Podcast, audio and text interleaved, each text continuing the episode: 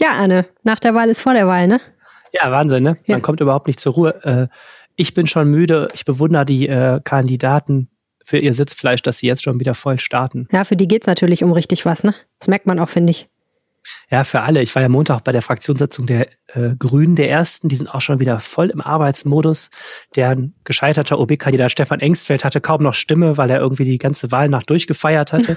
Und die anderen beiden müssen noch richtig arbeiten. Die sind jetzt Dienstag schon beim ersten Duell bei uns bei der Rheinischen Post da angetreten. Und ja, man merkte so, äh, die müssen noch mal richtig zwei Wochen jetzt voll konzentriert weitermachen. Genau, es gab ein Duell Dienstagabend im Maxhaus, moderiert von Chefredakteur Moritz Dübbler und unserer geschätzten Lokalchefin aus der Düsseldorfer Lokalredaktion Nicole Lange. Und das haben wir hier jetzt gleich in voller Länge für euch im Podcast. Aber Arne, du warst auch dabei und ich dachte mir, äh, für die Menschen, die es ein bisschen eilig haben und sich nicht eine Stunde 15 unbedingt geben wollen, können wir mal ganz kurz über die Highlights aus deiner Sicht sprechen. Ähm, erste Frage, die ich immer gerne stelle. Hast du irgendetwas Neues gelernt, was du nicht schon 68.000 Mal gehört hast im Feuerkampf jetzt über Herrn Keller und Herrn Geisel? Also eine Position, die kommt äh, ziemlich in der ersten Hälfte, die sehr interessant ist, ist eben die Verkehrspolitik. Ähm, Umfragen haben ja gezeigt, dass kein Thema die Düsseldorfer mehr bewegt. Insofern ist das auch ein Thema, was einen großen Raum einnimmt in der Diskussion. Und Stefan Keller, der CDU-Kandidat, fordert ja die Abschaffung der Umweltspuren, hatte aber sich lange ziemlich bedeckt gehalten, wie er sich eine Alternative vorstellt. Denn äh, Düsseldorf muss was für saubere Luft tun. Jetzt ähm, hat er sehr stark das Thema Ampelschaltung nochmal nach vorne gemacht. Also man kann sich es gleich jetzt in voller Länge anhören, aber kurz gesagt, er möchte im Grunde den Verkehr fließend, den Autoverkehr besser fließend machen durch bessere Ampelschaltungen und dann so begrenzen, dass die ähm, Luftbelastung auf besonders belasteten Routen begrenzt wird. Also das ist schon eine Position, die sehr stark dem widerspricht, was SPD und Grüne in ihren Wahlprogrammen haben, die ja eher eine grüne Welle für Radverkehr oder ÖPNV machen wollen. Also da sollte man mal genau drauf hören, da gibt's dann doch plötzlich mal eine klare thematische Abweichung, was ja ähm, bis jetzt bei vielen Themen nicht so erkennbar war. Das fand ich sehr spannend. Ja, ich habe dazu direkt eine Frage. Ich habe mir das ja auch schon angehört und ich habe es ehrlich gesagt nicht ganz verstanden, wie es funktionieren soll. Vielleicht kannst du als Verkehrsexperte mich mal erleuchten. Also im Moment ist das ja auch so, dass es Ampeln gibt, die auf den Straßen sind, die in die Stadt reinführen. Das heißt, auch schon jetzt kann die Stadt ja durch die Ampelschaltung ein bisschen kontrollieren, wie viele Autos gleichzeitig in die Stadt reinfahren. Aber wieso, wenn, wenn die gleiche Menge an Autos unterm Strich, die gleichen, wie viel auch immer, äh, 100.000 Pendler in die Stadt fahren, dann ändert das doch nichts an den Luftwerten, oder? Ich sage jetzt mal vorsichtig gesagt, man muss da bei Keller, glaube ich, nochmal nachfragen. Ich habe das ähm, auch nicht so ganz, äh, ganz im Detail schlüssig gefunden. Er sagt, er möchte keine sogenannten Pförtnerampeln. Also Pförtnerampel bedeutet, das Konzept gibt es auch in Düsseldorf an einer Stelle, man macht ziemlich lange Rotphasen bei Ampeln, die so an der Stadtgrenze sind, wenn die Leute von der Autobahn kommen. Das heißt, der Stau steht dann, wenn draußen und die Zahl der Autos, die in die Innenstadt kommen, wird begrenzt. Da hat er gesagt, das will er eigentlich nicht, sondern ähm, wo er natürlich recht hat, die Frage, ob Verkehr fließt oder steht, hat nicht nur damit zu tun, wie viele Fahrspuren es gibt, sondern eben vor allen Dingen an bestimmten Knotenpunkten, also großen Kreuzungen, wie der Verkehr da fließt. Also wie die, ob die Grünphasen so eingestellt sind, dass die Autos möglichst eine grüne Welle haben, also mit einer Durchschnittsgeschwindigkeit von, sagen wir, 50 kmh auch wirklich ohne ohne Pause durchkommen und eben auch die Frage, wie man zum Beispiel Straßenbahnen da rein organisiert. Die brauchen ja relativ lange, um drüber zu kommen. Ähm, und da kann man eben durch eine intelligente Ampelschaltung sicherlich den Verkehr fließender machen. Und wo Keller natürlich recht hat, wenn der Verkehr fließt, werden weniger Abgase ausgestoßen, als wenn alle im Stau stehen. Stau macht mehr Abgase. Er hat so ein bisschen angedeutet, wenn man eben dann, also wenn ich es richtig verstanden habe, hat er auch angedeutet, wenn man eben die Ampelphasen so macht, dass nur bestimmt viele Autos durch die belasteten Straßen gleichzeitig kommen, dann könnte man ja auch die Luftbelastung senken. Wie das Ganze in ein Konzept gegossen werden soll, keine Ahnung. Ich kenne auch nicht wirklich eine Vorbildstadt dafür. Das hat er auch nicht genannt. Es gibt ja für, für Radwegebau und so weiter kommen immer Kopenhagen und Madrid und so weiter. Ähm, wo das geklappt haben soll mit solchen Ampeln, weiß ich nicht. Also das fand ich schon mal sehr spannend. Muss man sich jetzt nochmal genau anhören. Er erklärt da ja einiges zu. Äh, und gucken, ob man da einen Eindruck von gewinnt. Und du wirst ja sicherlich dann nochmal nachfragen bei ihm. Okay, gab es sonst noch irgendwelche Sachen, wo du gesagt hast, hey, das war mir neu, das ist jetzt doch mal eine neue Richtungswendung? Wo es sich lohnt, mal drauf zu achten, ist die Rhetorik der beiden. Das fand ich gestern total interessant.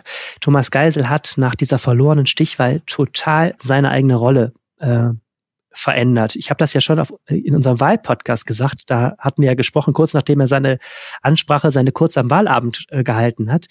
Äh, der ist plötzlich total knackig in seinen Formulierungen. Der will die totale Zuspitzung. Der will zeigen, er steht für eine völlig andere Politik. Der will Keller aus der Reserve locken. Der ist plötzlich total kämpferisch in seinem Ton.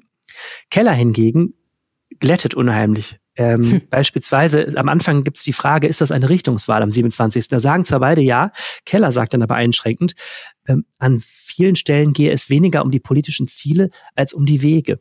Das fand ich sehr interessant. Also er versucht da schon immer auch ein Stück weit Zuspitzung rauszunehmen. Es lohnt sich total mal darauf zu achten, wie, wie unterschiedlich die beiden argumentieren und wer einen da mehr überzeugt. Mhm. Das fand ich sehr interessant. Das zieht sich durch alle Themen. Also ruhig da mal drauf achten.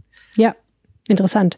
In den USA ist es ja Usus, bei so einem Duell zwischen Spitzenkandidaten einen Sieger zu küren. Das finde ich immer unheimlich schwierig, aber die Medien machen das dann immer, dass sie sagen, aus unserer Sicht ist der und der der Gewinner. Magst du was sagen dazu, was an dem Abend jetzt so dein Gefühl war, wer die Oberhand hatte oder war das pari pari? Das möchte ich mich jetzt nicht so zu äußern. Dass, ähm, es war vieles bekannt natürlich, was Sie gesagt haben. Es geht durch viele Themengebiete. Es ist, glaube ich, lohnt sich das anzuhören. Es gibt einen sehr schönen Gesamtüberblick, äh, wofür die beiden stehen. Ich, wie gesagt, fand Geisel überraschend kämpferisch. Äh, der ist jetzt in der schwereren Position als Außenseiter. Ich fand das sehr, sehr spannend, wie schwungvoll der aufgetreten ist. Das war für mich mal. Geisel als Außenseiter? Ja, Geisel lag acht Prozentpunkte beim ersten Wahlgang hinter Keller. Äh, es, es ist Wechselstimmung in der Stadt sozusagen und Geisel ist jetzt derjenige, der plötzlich angreift. Der sagt, äh, der sagt, ich will jetzt wirklich hören, wofür Keller steht und möchte zeigen, dass ich viel klareren Politikansatz habe. Ähm, der möchte so diese Zuspitzung und es ist mehr so eine Außenseiterrolle, fand ich. Es war nicht so, dass, dass Keller jetzt hier an dem Amtsinhaber rumbohrte, sondern Keller ähm, war erheblich laid back gegen Geisel und Geisel war derjenige, der so bohrte. Also das ist, finde ich, so mehr die Angreiferrolle, sagen wir so. Außenseiter im Sinne von Underdog vielleicht auch ein Stück weit. Ja, so die Underdog-Rolle. Mhm. Und ich, da merkte man, fühlte er sich fast mal ein bisschen befreiter als jetzt. Davor war der Wahlkampf ja immer drei gegen einen die ganze Zeit. Ein Amtsinhaber, der sich verteidigen muss für alle, alle Fehler, die in so sechs Jahren passieren und drei, die einem erklären, wie es wie es besser geht jetzt gerade, ja. ähm, ändern sich die Rollen nochmal. Das fand ich, da hat er für mich schon gepunktet. Er hat auch einigen Applaus da gekriegt aus dem Publikum. Ähm, wer jetzt am Ende besser ist oder besser war, ich finde das, äh, finde ich auch bei Medien immer schwierig. Das muss jeder ja selber wissen. Es geht ja nur noch wirklich um sehr viele Sachfragen, wo man die eine oder die andere Position haben kann, wo beide wirklich sehr klar ihre Standpunkte da vorstellen. Ja. Und ich glaube, die Frage überlassen wir doch, doch den Zuschauern, wer da jetzt Absolut. Wobei ich sagen muss, du hast ja gerade gesagt, Keller glättet rhetorisch sehr stark. Ich fand aber auch an vielen Stellen ihn recht angriffslustig und ich finde, man merkt auch ein bisschen das, was mir schon am Wahlabend aufgefallen ist. In dem Moment, wo klar war, dass er ähm, die meisten Stimmen auf sich vereinigt hat, da war da irgendwie auch noch mal so ein anderes Selbstbewusstsein da. Also ich fand, da ist er dann deut noch mal deutlich mit breiterer Brust aufgetreten, als ich ihn vorher in Erinnerung hatte. Ich persönlich. Es war jetzt ein sehr subjektiver Eindruck. Mhm. Das kann gut sein. Ja, der hat, der hat Rückenwind. Das fand ich auch. Er wirkt, äh, der wird, wird selbstbewusster und ähm, sicherer in seinen Positionen momentan, das kann gut sein. Aber er, ja, er ist ja jetzt auch wirklich äh, sehr nah dran, sozusagen. Ja. Übrigens, eine Sache muss man vielleicht noch erklären zum Abschluss, weil es ein paar Mal kommt und nicht erklärt wird. Stefan Keller ist ja momentan Stadtdirektor in Köln. Hm.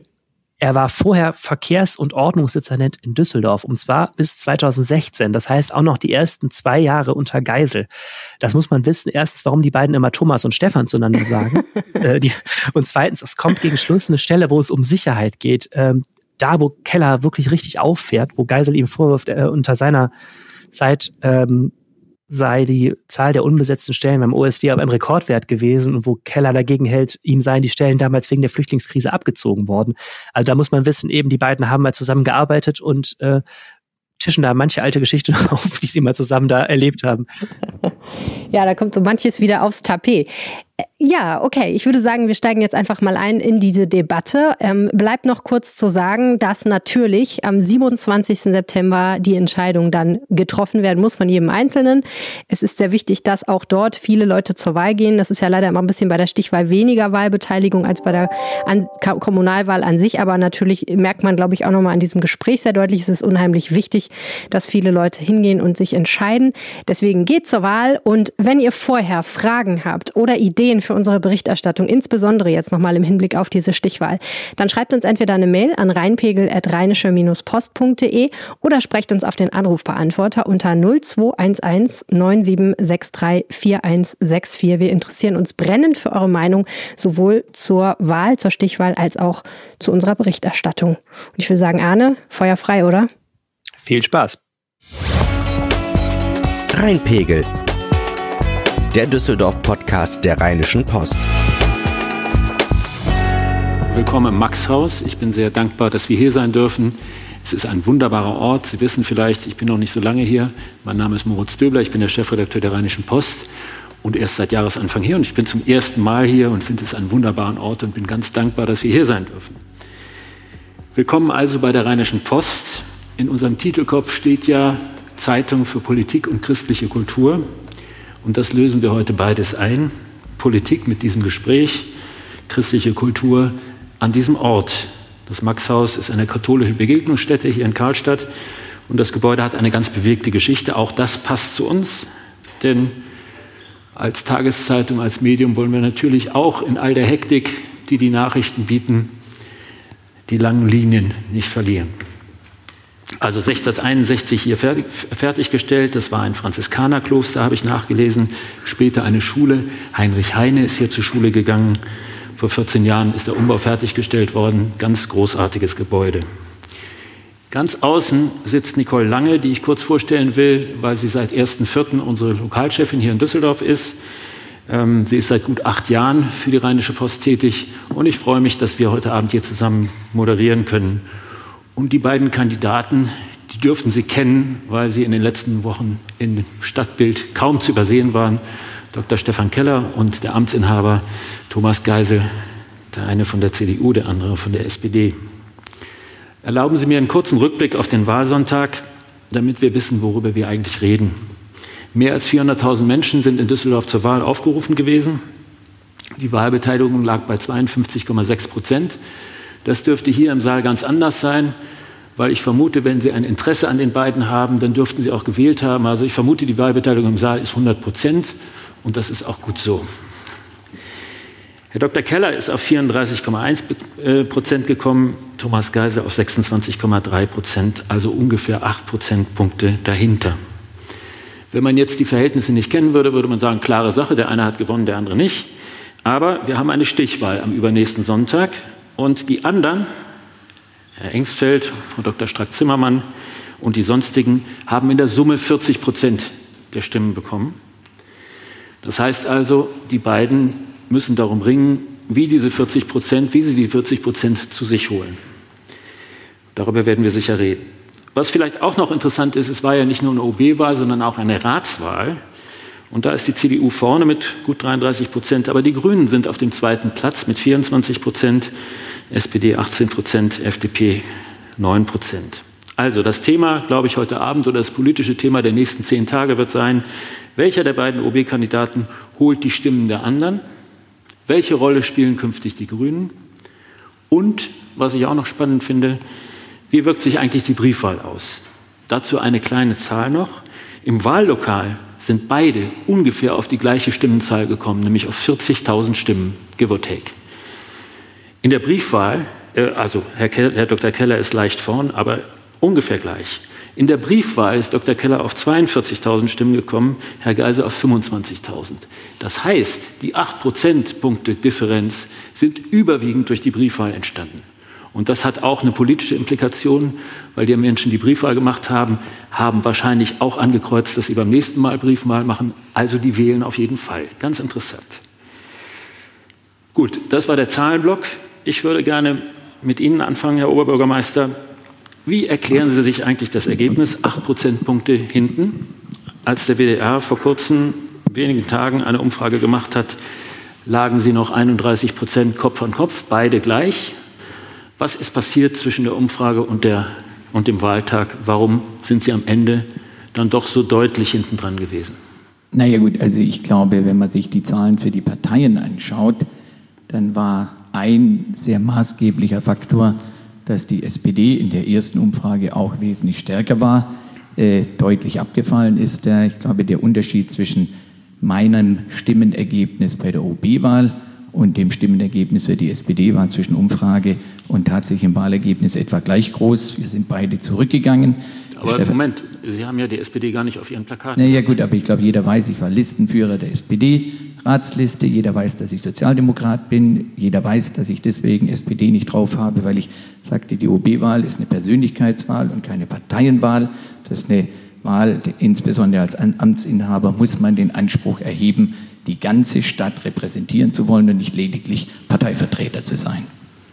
Also im Klartext, der Rückgang der SPD hat auch Ihnen geschadet. Hat auch mir geschadet, natürlich. Okay. Wie wollen Sie denn die Wähler der anderen überzeugen, also die 40 Prozent, von denen ich gesprochen habe? Was passiert jetzt in den nächsten zehn Tagen?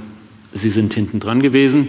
Was passiert jetzt? Womit können Sie sozusagen Nee, ich habe ja deutlich gemacht, äh, ein Stück weit ist es eine Richtungswahl. Und wir werden, werde mich jetzt nicht verbiegen, sondern ich werde die Themen weiter in den Mittelpunkt stellen, die schon vorher im Mittelpunkt standen. Das ist das Thema bezahlbarer Wohnraum. Ich habe das unter den Oberbegriff Großstadt für alle gestellt. Und es ist das Thema Mobilitätswende. Wir wollen Vorrang für effiziente Verkehrsmittel. Das sind in erster Linie Bus, Bahn und Fahrrad. Und äh, wir wollen vor allem eine Verkehrspolitik, die einzahlt auf das, was in dieser Stadt wirklich wichtig ist.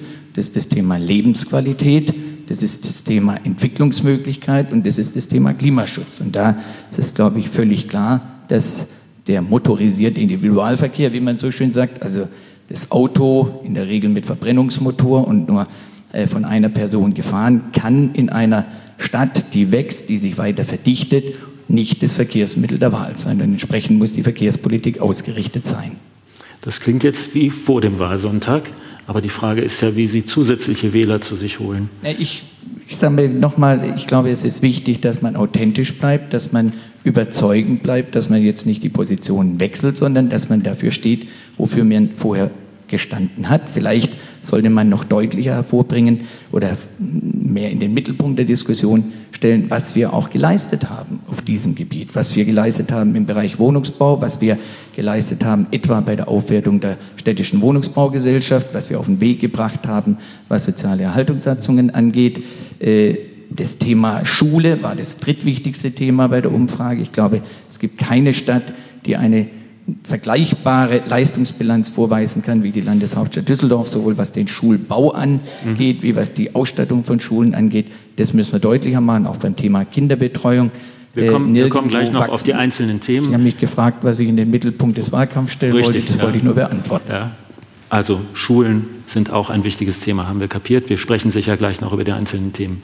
Dr. Keller, wie sehen Sie den Begriff Richtungswahl? Ist das auch für Sie eine Richtungswahl? Ist das, was Sie vertreten, was ganz anderes, als was äh, Thomas Geisel vertritt?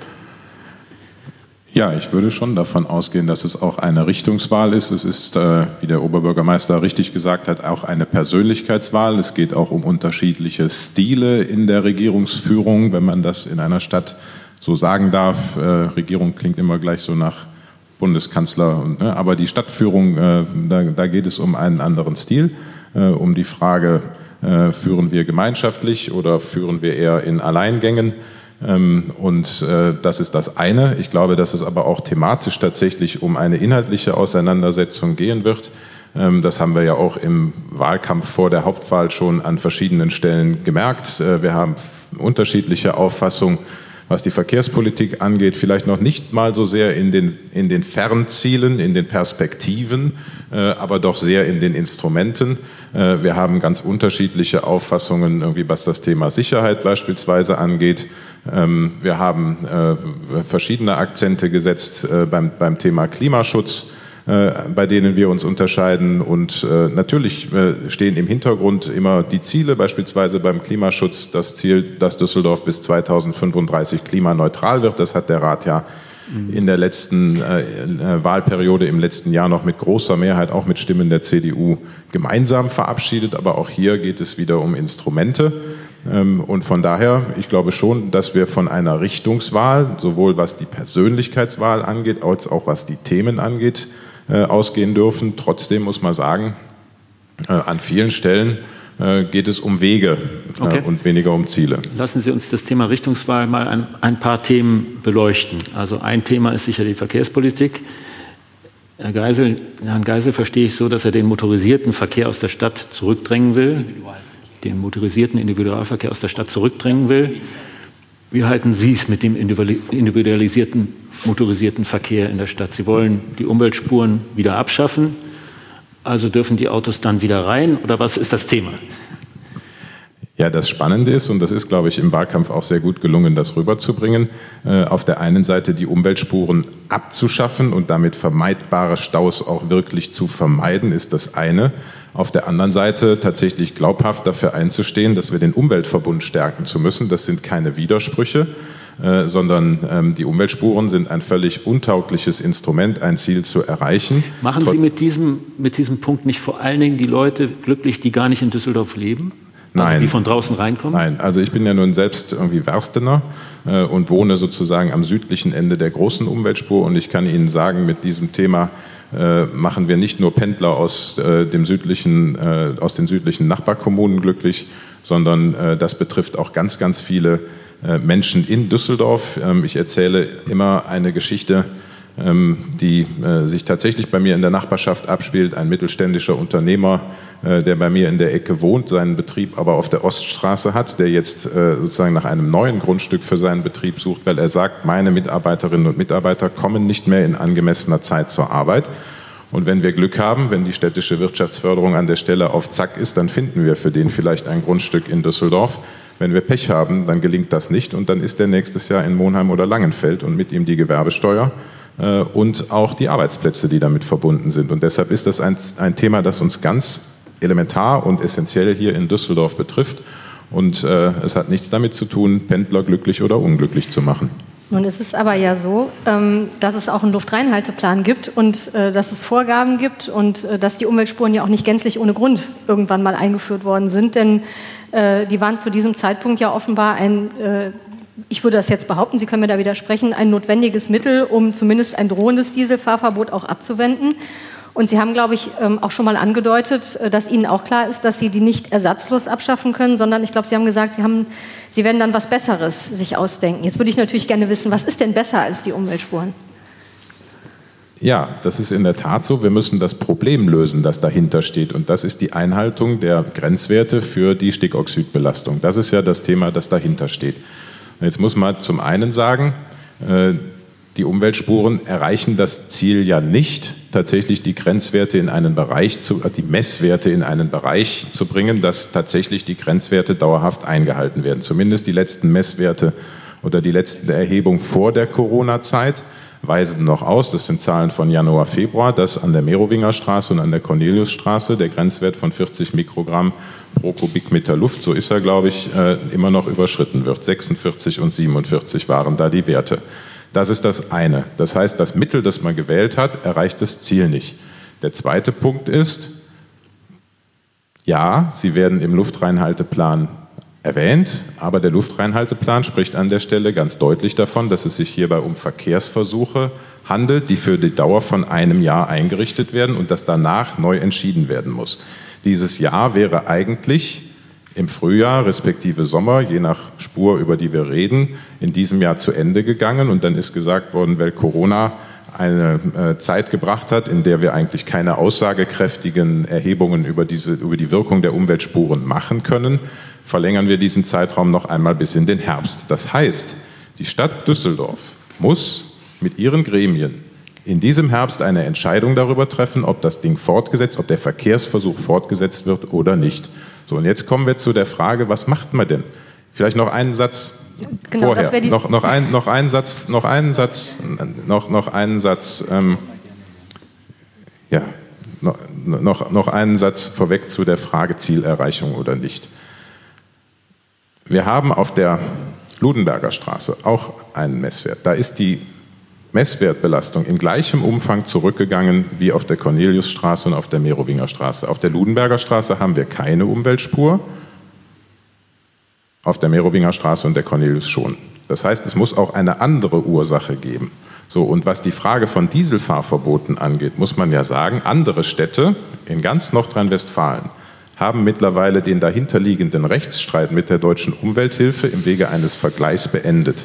Das heißt, da Da sind die, ist die Frage dieses Hat man Umweltspuren eingeführt in Dortmund da und Essen sind, beispielsweise da sind, in Köln. Ja, lass mich mal ausreden. Da, sind, da ist das Damoklesschwert Dieselfahrverbote endgültig vom Tisch, weil man sich mit dem Kläger geeinigt Herr Geisel, hat. Das ist in. Düsseldorf noch nicht gelungen. So, und jetzt kommen wir zu der Frage der Alternative.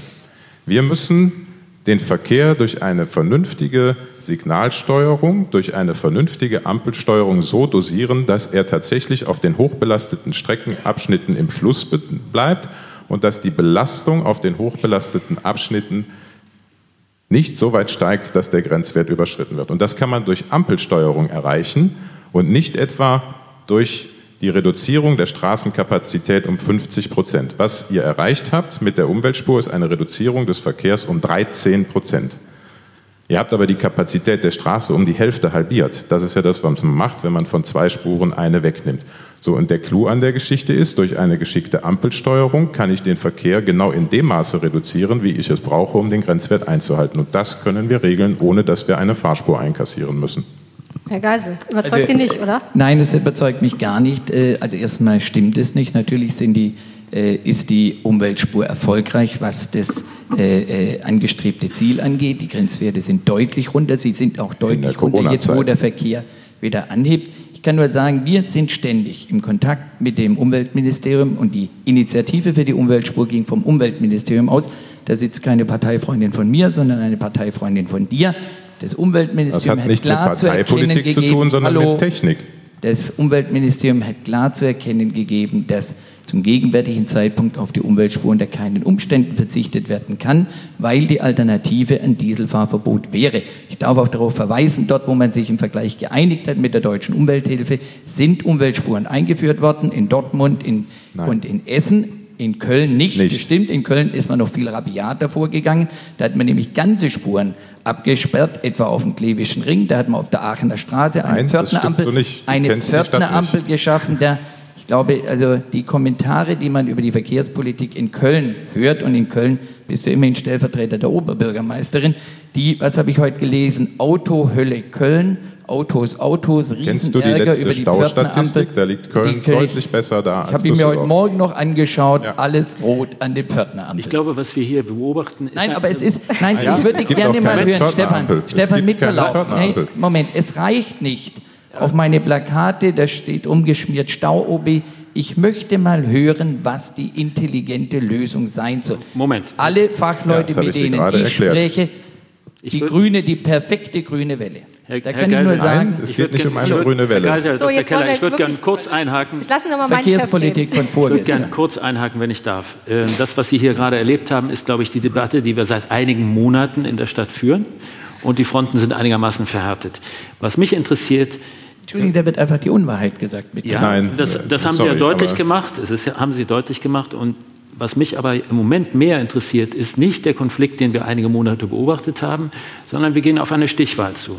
Und in der Stichwahl sind zum Beispiel die grünen Wähler, die zu 24, also 24 Prozent haben für Herrn Engsfeld gestimmt, die müssen ja irgendwo hin. Herr Dr. Keller, können die denn zu Ihnen, wenn Sie sagen, Umweltspur kommt weg, wir machen stattdessen eine intelligente Ampelsteuerung? Ist das die überzeugende Argumentation für grüne Wähler, die Sie gewinnen müssen? Es geht ja um zwei Dinge. Es geht zum einen um die kurzfristige Lösung, ja, also um das Vermeiden von Dieselfahrverboten. Und da gibt es das bessere Rezept als die Umweltspur. Wie gesagt, andere Städte machen das vor. Auch Köln macht das vor. Ich tue mich wirklich sehr schwer, dieses Beispiel immer wieder zu bringen, Thomas, aber so ist es. Wie gesagt, es gibt in Köln auch keine Pförtnerampeln. Das ist totaler Quatsch. So, nein, an der Aachener Straße gibt es keine Pförtnerampel. So. Und es ist auch keine Fahrspur auf der Aachener Straße entfernt worden. Auch das ist eine Legende, sondern das ist ein gutes. Beispiel. So, das heißt also kurzfristige Lösung, wir kriegen das besser hin. So, die langfristige Lösung, und das ist auch das, was wir mit den Grünen gemeinsam diskutieren werden. Wie kriegen wir es denn eigentlich hin, dass die viel zitierte Verkehrswende, die 2014 im Wahlkampf ja auch schon eine große Rolle gespielt hat, die aber in den letzten sechs Jahren hier ja gar nicht richtig vorangekommen ist. Wie kriegen wir es denn hin, Ja, wie dass kriegen der wir es denn hin? ÖPNV ausbaut? wir hin? müssen den ÖPNV ausbauen. Ja, das ist eine Frage des guten Managements und viel weniger Politik als viel mehr, viel mehr des guten Managements. wie viel mehr ÖPNV zum Beispiel? Wie viel Geld? Wie viel mehr ÖPNV? Was, was, wie kriegen wir es hin? Das wir ist können, die entscheidende wir, Frage. Wir können die Projekte, die wir umsetzen müssen, ja einzeln durchdeklinieren. Wir müssen die U81 bauen, die über den Rhein geht. Wir müssen die U72 verlängern in den Düsseldorfer Süden, an der Uni entlang. Wir müssen die U75 verlängern. Das sind Streckennetzergänzungen, für die viel Geld zur Verfügung steht. Der Bund hat ja sein ÖPNV-Bundesprogramm massiv aufgestockt. Er hat es versechsfacht. Wir müssen nur in Düsseldorf die Kraft entwickeln, diese Planungen voranzubringen, um das Geld nach Düsseldorf zu lotsen. Das heißt, das kann funktionieren. Wir haben Schon 2014 ist uns der Fünf-Minuten-Takt versprochen worden. Es scheitert bis heute noch daran, dass die Bahnen nicht da sind, die das, die das, äh, die das machen sollen. Das müssen wir regeln. Und das hat was mit Management zu tun und viel weniger mit politischen Vorgaben oder gar mit Ideologie, sondern es ist eine Frage des Machens und das müssen wir endlich mal tun, genauso wie wir das Thema Park and Ride endlich mal tun müssen. Der Verweis auf den Luftreinhalteplan, der ist wirklich großartig, Frau, Lange, denn da steht ja nicht nur drin, dass wir im Verkehrsversuch diese Umweltspuren machen sollen, sondern da steht auch drin, was wir begleitend zu tun haben. Und das heißt, das heißt die, die Ausweichrouten ertüchtigen, das steht da drin. Park and Ride steht da drin. Mobilstationen bauen steht da drin. Wenn ich auf das ein Thema digitales, Park and Ride, ein digitales Verkehrssystem, Verkehrsleitsystem installieren, das steht alles da drin, was parallel zur Umweltspur gemacht hätte gemacht werden sollen und all das ist nicht passiert. Nun ist und das da Thema müssen wir Park and rein. Ride aber auch Also ein schwieriges. Entschuldigung, Entschuldigung, das Herr Geisel. überzeugt dann am Ende auch die Grünen, nein, also ich das muss wirklich sagen, Nein, ich finde es unerträglich, das- wie hier, die, wie hier die Landeshauptstadt schlecht geredet wird. Das ist genau die Dinge, die wir gemacht haben. Wer hat denn die U81 vorangebracht? Wer, wir haben jetzt erst Ich- die ich würde Sie beide aber Bürgerbeteiligung doch über den sehr zweiten Bau. herzlich Nein, es wird ja schlicht die Unwahrheit Ja, gesagt. wir müssen sie auch bauen. Wir Ich müssen hatte, sie auch ich hatte bauen. vor Entschuldigung, dem, zunächst vor dem müssen wir sie planen, ich Sorge, bevor wir dass sie die bauen. beiden, wenn wir nur noch zu zweit sind, dass es vielleicht ein bisschen zu entspannt sein könnte irgendwie, aber die habe ich jetzt nicht mehr. Ähm, Nochmal ganz- noch mal an der Rheinbahn würde ich, äh, an der Rheinbahn und am Thema Park and Ride, an zwei Punkten, äh, die Herr Dr. Keller angesprochen hat, würde ich gerne einhaken. Denn bisher habe ich nicht den Eindruck, ähm, dass das, also so wie es bisher gelaufen ist, ist es nicht gelaufen. Also erster Punkt, ähm, wie Sie selber gesagt haben, der Fünf-Minuten-Takt ähm, der U75 ist schon daran gescheitert, dass die Bahnen auf einmal dann doch nicht äh, tauglich waren. Ähm, das ist irgendwie ein Beleg dafür, dass schon einfachere Verbesserungen des äh, Rheinbahn offen an technischen Problemen scheitern, genau. Ähm, und äh, das, das, war, das war abgesprochen. Ähm, und dass auch komplexere Veränderungen, also wie neue Linien, erweiterte Linien und so weiter, offenbar eine große Veränderung äh, bräuchten. Sie sagten selber, das ist eine Frage des Managements. Heißt das, man muss beim Rheinbahnmanagement ran? Das ist eine Mischung aus, äh, aus Rheinbahn und Stadtverwaltung. Das machen wir gemeinsam. Die Stadt ist der ÖPNV, der Träger des ÖPNV, das heißt auch der Besteller von bestimmten Leistungen. Das ist die Frage, ob wir eine U81 bauen oder ob wir die U75 verlängern oder ob wir die U72 aus der Uni heraus verlängern Richtung äh, Itter, Himmelgeist und Holthausen. Ähm, das sind Fragen, die wir bei der Stadt zu entscheiden haben. Wir sind dann auch Bauherr in der Regel. Das kann man zwar auch anders gestalten, aber ich würde immer empfehlen, dass die Stadt Bauherr ist und nicht die Rheinbahn. Ähm, Und dann muss die Rheinbahn natürlich den Betrieb umsetzen. Die Rheinbahn muss die entsprechenden Beschaffungen machen, sie muss die Fahrer besorgen. Das ist das, was die Rheinbahn dann zu tun hat. Das ist Frage dann des Managements in der Rheinbahn. Ja. Kriegen die das denn hin? Ich glaube, das äh, ist, warum soll, also in den letzten sechs Jahren hat es da äh, ein bisschen gehapert. Ähm, Ja. aber äh, es ist ja grundsätzlich nicht unmöglich, das zu schaffen. Die Rheinbahn muss vielleicht mal zur Ruhe kommen und von den Querelen an der Spitze irgendwie befreit werden. Ich glaube, dass die fast zweieinhalbtausend Rheinbahner, die wir haben, mit Sicherheit irgendwie gute Arbeit machen. Ein Verkehrsthema, das Sie beide ja eint, äh, ist mein Eindruck, sind die Park-and-Ride-Plätze. Vielleicht Also- darf ich auch mal noch was zur Rheinbahn sagen, wenn das okay Ja, ist. Frau wenn Sie Lange, möchten, oder? sehr Also, gerne. nee, ich meine, was mich ein bisschen ärgert, ist, dass so getan wird, als hätte man die letzten sechs Jahre nichts für den ÖPNV gemacht.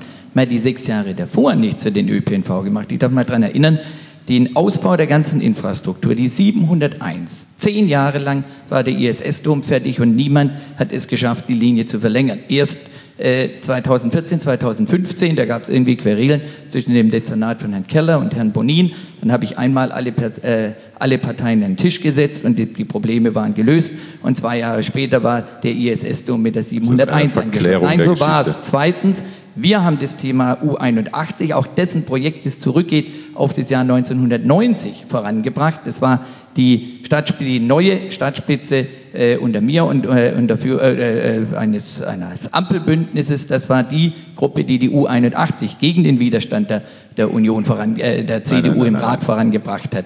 Entschuldigung, du kannst dich erinnern, natürlich. natürlich die U81, nicht. der erste also, Bauabschnitt ging gegen die äh, gegen die CDU. Jetzt Nein, haben wir die zweite, die wir haben den glaub, zweiten Weg auf den Weg Also ich lasse es und das zweite Thema Rheinbahn. Rheinbahn. Also die Rheinbahn hat vor 2014 dramatisch unterinvestiert. Der Grund war auch, äh, oder die Folge war, dass die Rheinbahn in den Jahren zwischen 2008 und 2014 lässt sich nachweisen, nicht nur langsamer wurde, sie hat weniger Fahrgäste gehabt, da wir haben endlich wieder Dampf gemacht bei der Rheinbahn. Die, Botschaft, Stimmt, die Botschaft ist dann, glaube ich, an der Stelle Nein, aber das sollte man mal in der Diskussion, was mich wirklich ärgert, ist diese Amnesie, die hier stattfindet, dass man so tut, als hätte es die Zeit vor 2014 nicht gegeben und jetzt so tut, als machen wir Zeit alles haben wir anders. die Wehrhahnlinie gebaut. Nee, da warst das du im war Aufsichtsrat, da warst du Vertreter ja, der Stadt im Aufsichtsrat der Rheinbahn. Genau, da haben wir die Wehrhahnlinie gebaut, das größte ÖPNV-Projekt erst in den letzten 30 Jahren. Das und auch das letzte. Von, der, also von deinen Vorgängern. Und auch das letzte ÖPNV-Projekt, das den, den Verkehr tatsächlich vorangebracht hat. Wir wollen weder weder Amnesie noch Amnestie. Aber Vergangenheitsbewältigung ist, glaube ich, nicht der Kern, sondern wir wollen eigentlich den Blick nach vorne richten. Frau Lange hatte nach den Park- und Reitplätzen gefragt. Ich glaube, das ist ein Punkt, den wir noch beleuchten sollten. Und dann habe ich auch noch eine Frage. Okay. Äh, ich danke Ihnen. Also, also, ich würde gerne noch kurz, aber um die Frage, mein Eindruck bei den Park-and-Ride-Plätzen, also das Einzige, zumindest sagen Sie beide immer, dass das ein gutes Mittel ist, die sind nur alle ziemlich leer. Die Rheinische Post hat in den vergangenen Wochen ein paar Mal darüber berichtet und wir haben Fotos von sehr leeren Park-and-Ride-Plätzen gemacht, die sehr teuer waren, aber wo ungefähr drei Autos drauf parken. Ist das, will die also vielleicht eigentlich doch keiner außer Ihnen beiden? Ja, also man muss sagen, wir haben ja nun richtig Tempo gemacht bei Park and Ride. Ich darf erwähnen, wir haben die Messe P2, die geht direkt an die U78. Wir haben äh, auf der München an der Ickerswader Straße, wir sind, haben jetzt im September den, äh, den Park-and-Ride-Platz äh, auf dem äh, Glasmacher Auf dem an der Ickerswader Straße steht aber Haie Straße, steht fast niemand, das ja. ist richtig. Äh, wir sind dabei mit der Provinzial, dass wir in dem in dem äh, völlig unterbelegten Provinzialparkhaus, dass wir da 250 bis 300 Plätze als Park-and-Ride-Plätze bekommen. Bisher, das ist das Problem, es ist ja auch nicht so, was immer behauptet wird, es habe in der Vergangenheit nie Park-and-Ride-Plätze gegeben. Es gibt 8000 Park-and-Ride-Plätze rings um Düsseldorf, die ebenfalls nur relativ schwach ausgelastet sind. Das hängt manchmal zusammen, dass sie vielleicht nicht ganz optimal positioniert sind. Ich hatte in der letzten Woche ein Gespräch mit der Rheinbahn, äh, mit dem Vorstand, sagte, wir müssen auch das Geschäftsmodell ändern. Es muss klar sein, was ist sozusagen der Vorteil von Park and Ride, dass man dem Kunden sagt, erstens, Du kommst schneller ans Ziel. Das muss dann allerdings auch funktionieren. Da muss auch eine Information ran. Wann fährt der Bus? Wann fährt die Bahn, die einen vom Park-and-Ride-Parkplatz dann äh, in die Innenstadt fährt? Zweitens, du zahlst nichts für diesen Parkplatz. Und drittens, du hast keinen Ärger, du musst in der Innenstadt keinen Parkplatz finden. Das ist tatsächlich ein Angebot, das sozusagen jeder Abonnent der Rheinbahn nutzen kann. Das ist dann gleichzeitig noch eine Marketingmaßnahme für die Rheinbahn, dass die tatsächlich sagt, ein Abo bei der Rheinbahn ist die Eintrittskarte, schneller voranzukommen und unentgeltlich einen Parkplatz für mein Auto zu haben. Das ist ein Modell, das funktionieren kann. Wir sind dabei, es auszurollen. Wir sind es dabei, es auszurollen, wie gesagt, auch Provinzialparkhaus. Man kann auch das äh, Parkhaus am ISS-Dom dafür nutzen. Das ist am Anfang äh, zur 701. Das Thema ist natürlich, dass bisher war es bequemer, mit dem Auto bis in die Innenstadt zu fahren. Das will Herr Keller jetzt noch be äh, bequemer machen, indem er die raffinierteste grüne Welle schaffen will. Ich bin sicher, eine, eine Politik, selbst wenn man das Autosystem noch so sehr optimiert, es wird an seine Grenzen stoßen, weil das Auto einfach das ineffizienteste Verkehrsmittel ist. Es braucht viel Platz, es emittiert, es macht Krach und äh, es ist meistens eben deswegen im Stau. Dennoch gibt es viele Menschen, die darauf angewiesen sind und wir genau, denen die sollte man die Chance geben, Menschen dass sie es nutzen kommen und, und, wie man, und, und warum darf ich die, Na, zu, zu, dem Thema Park and Ride noch zwei Anmerkungen. Und das zeigt, dass eben die Dinge hier doch in die falsche Richtung laufen. Es sind zwei Beispiele nur, die du genannt hast. Das eine ist der Park and Ride Parkplatz an der Eckerswader Straße, den wirklich niemand nutzt. Deshalb haben wir da neulich auch mal eine Wahlkampfveranstaltung drauf gemacht, weil Autos da irgendwie nicht äh, nicht zur Verfügung stehen. Und aus Wersten kommt der Vorschlag, dort einen Wochenmarkt abzuhalten. Das finde ich auch eine gute Idee. Und das Zweite ist, und das, äh, das Zweite ist das Parkhaus am Provinzialplatz. Das ist doch kein Park-and-Ride-Angebot. Park and Ride lebt doch davon, dass ich da leicht hinkomme und nicht erst mich durch den Stau quäle, um in, auf den Park-and-Ride-Parkplatz zu kommen und dass ich dann einen vernünftigen, und das vernünftig heißt in der Regel schienengebundenen ÖPNV-Anschluss habe. Ja, also niemand Ne? Ja, das, das habe ich so bei der Ickerswerder Straße fehlt der Schienenanschluss und beim Provinzialplatz kommst du nicht hin, ohne dass du da irgendwie noch äh, vorher zehn Minuten im Stau gestanden hast. Unter anderem wegen der Umweltspur, die den Stau eben bis übers Werstner Kreuz bringt. Lassen Sie uns noch kurz über ein anderes Verkehrsmittel reden. Ähm, das Fahrrad. Da gab es ja die Pop-up-Radspur, über die möchte ich nicht reden, da ist eigentlich alles ausgetauscht. Alle sagen, die einen sagen, es war fürchterlich, die anderen sagen, oh, vielleicht kriegt man da ein bisschen was in Gang gesetzt, wie auch immer. Aber Herr Dr. Keller, was tun Sie für die Radfahrer in Düsseldorf? Immerhin, ich habe es gesagt, 24 Prozent grüne Wähler, fahrradaffin, ist ein Klischee, aber stimmt wahrscheinlich schon zum Teil. Was wollen Sie für den Fahrradverkehr in Düsseldorf tun? Ein vernünftiges Radwegenetz umsetzen. Und zwar ein Radnetz, das die Stadtteile miteinander verbindet und die Stadtteile mit der Innenstadt, auch entlang von Hauptverkehrsstraßen, so da, wo das tatsächlich erforderlich ist, um dem Alltagsradler ein vernünftiges Angebot zu machen. Das Fahrrad ist tatsächlich neben dem ÖPNV das Verkehrsmittel der Zukunft.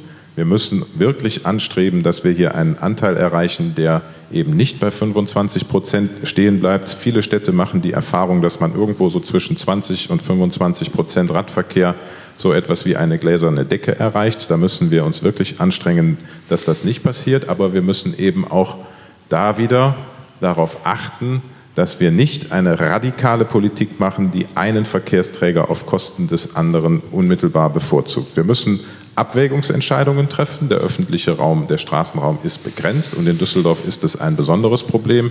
Wir sind eben nicht Berlin oder auch Hamburg, wo wir teilweise fünf, sechs, siebenspurige Straßen haben, wo es dann auch mal leicht fällt, irgendwie eine Protected Bike Lane zu machen, indem man eine Spur wegnimmt, sondern hier ist es ja meistens so, wenn ich eine, eine, eine ganze Fahrspur einziehe, dann habe ich eben nur noch die Hälfte des Verkehrsraumes. Das ist ein Unterschied ähm, zu anderen Städten. Ähm, aber trotzdem, wir müssen in der Tat äh, abwägen und wenn Platz neu zu verteilen ist, dann wird, auch, wird es auch Abwägungsentscheidungen geben, die zulasten des Autos und zugunsten des Fahrrades gehen. Das kann aber gelingen, wenn wir es nämlich dadurch schaffen, mehr Leute zum Umstieg vom Auto auf das Rad zu bewegen und dann wird das auch nicht zu mehr Staus führen. Klingt schon grün. Im Übrigen, auch das wissen Verkehrsplaner, die Leistungsfähigkeit, beispielsweise auf der Friedrichstraße haben wir das ja gemacht da hängt die Leistungsfähigkeit weniger von der Anzahl der Fahrspuren ab, sondern von der Steuerung an den Kreuzungspunkten.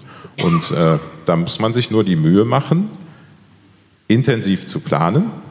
Das heißt, ein Fahrradweg ist nicht einfach dadurch gemacht, dass man irgendwie rote Farbe auf die Straße aufbringt oder einen dicken weißen Strich auf die Straße malt, sondern das braucht eine Planung, die die Lichtsignalanlagen mit einbezieht und deshalb auch hier wieder Fahrradnetz und fahrradfreundliche Infrastruktur ist viel weniger eine Frage von Politik als eine Frage von gutem Management und von Umsetzung. Sie schütteln den Kopf. Nein, also Entschuldigung, es ist auch eine Frage der Ehrlichkeit. Also ich meine, du berühmtest dich, ja, also in letzter Zeit haben, wir es nicht mehr ganz so oft gehört, ein Radhauptwegenetz entworfen oh ja, zu haben mit sagen. 300 Kilometer Radwegen. Das habe ich mir neulich nochmal angeschaut. Das ist ein tolles Projekt. Es sind alle Hauptverkehrsachsen werden dort mit Radwegen versehen. Selbstverständlich, zum Teil gibt es ja keine Bürgersteige, selbstverständlich auf der Fahrbahn zu Lasten des motorisierten Individualverkehrs. Dann, man muss es, wenn man das propagiert, allerdings dann auch sagen. Dann gibt es natürlich Konflikte. Dann muss man sich auch fragen, etwa wie die grüne Welle funktioniert. Wenn ich tatsächlich viele Fahrräder habe, das ist ja auch das Thema, was habe ich heute noch gelesen, der Verkehr muss fließen. Welcher Verkehr? Wir haben hier in Düsseldorf, wir haben Fahrradverkehr, wir haben Autoverkehr, wir haben Fußgängerverkehr und wir haben öffentlichen Personennahverkehr. Jetzt kann ich natürlich sagen, ich perfektioniere die grüne Welle für den Autoverkehr. Das ist das, was angedeutet wurde in diesem Sharepick. Das bedeutet, dass erstens die Fahrradfahrer natürlich an jeder zweiten Ampel halten müssen, weil die nicht mit Kommt 50 km/h, sondern mit maximal 30, also sportliche, du bist wow. ja auch ein sportlicher ja. Fahrradfahrer, mit 30 km/h. Das bedeutet, dass es keinen Vorrang für die Bahn gibt an Kreuzungen, keine Vorrangschaltung für den ÖPNV. Und es bedeutet, dass vielerorts in Düsseldorf die Fußgänger eingepfercht sind in der Straßenmitte, meistens sogar noch nicht ganz unerheblichen Gefahren ausgesetzt, wenn ich das System, so wie du es vorhast und so wie dieses SharePick es eindeutig impliziert, wenn du ihn Dieses so was? optimieren möchtest. Nee, und Stefan, das ist einfach der falsche Weg. Also ich glaube, es kann nicht richtig sein, dass wir, ich darf nochmal sagen, in einer verdichteten Innenstadt mit sehr begrenztem Platz, dass wir ausgerechnet das ineffizienteste Verkehrsmittel privilegieren. Und das Wir ist das, sprechen doch jetzt über Moment, das das ist das, nee, du redest jetzt über die wolkige Zukunft in 25 Jahren oder sowas. Nein, das, was jetzt gilt, was ist die Weichenstellung, die wir heute machen wollen? Was ist die Mobilitätswende, die wir uns vorstellen? Und ich sage mal ganz klar, der neue Verkehrsdezernent wird kein Spezialist für grüne Welle sein. Das wird jemand sein, der sich ein Vorbild nimmt an Städten mit einer modernen Verkehrspolitik, an Amsterdam, an Kopenhagen, an Mailand, an Paris. Das sind die Städte, die uns Vorbild sein sollen. Und die setzen nicht auf die optimierte grüne Welle, weil sie wissen, die grüne Welle zieht Autos an und am Schluss wird es trotzdem nicht funktionieren. Das wissen alle, die damit Erfahrung gemacht haben. Es geht nicht um die grüne Welle. Frau Lange, Jetzt aber jetzt- wie sieht's aus? Es geht darum, wie wir eine, wie wir eine vernünftige Fahrradinfrastruktur Also Frau haben Lange, ja- wie sieht's aus? Verkehrspolitik Ich haken wir ab und wollte gehen mal. gerade sagen, ich würde gerne über Wohnen reden. Super, so machen wir das. Schön. Ja.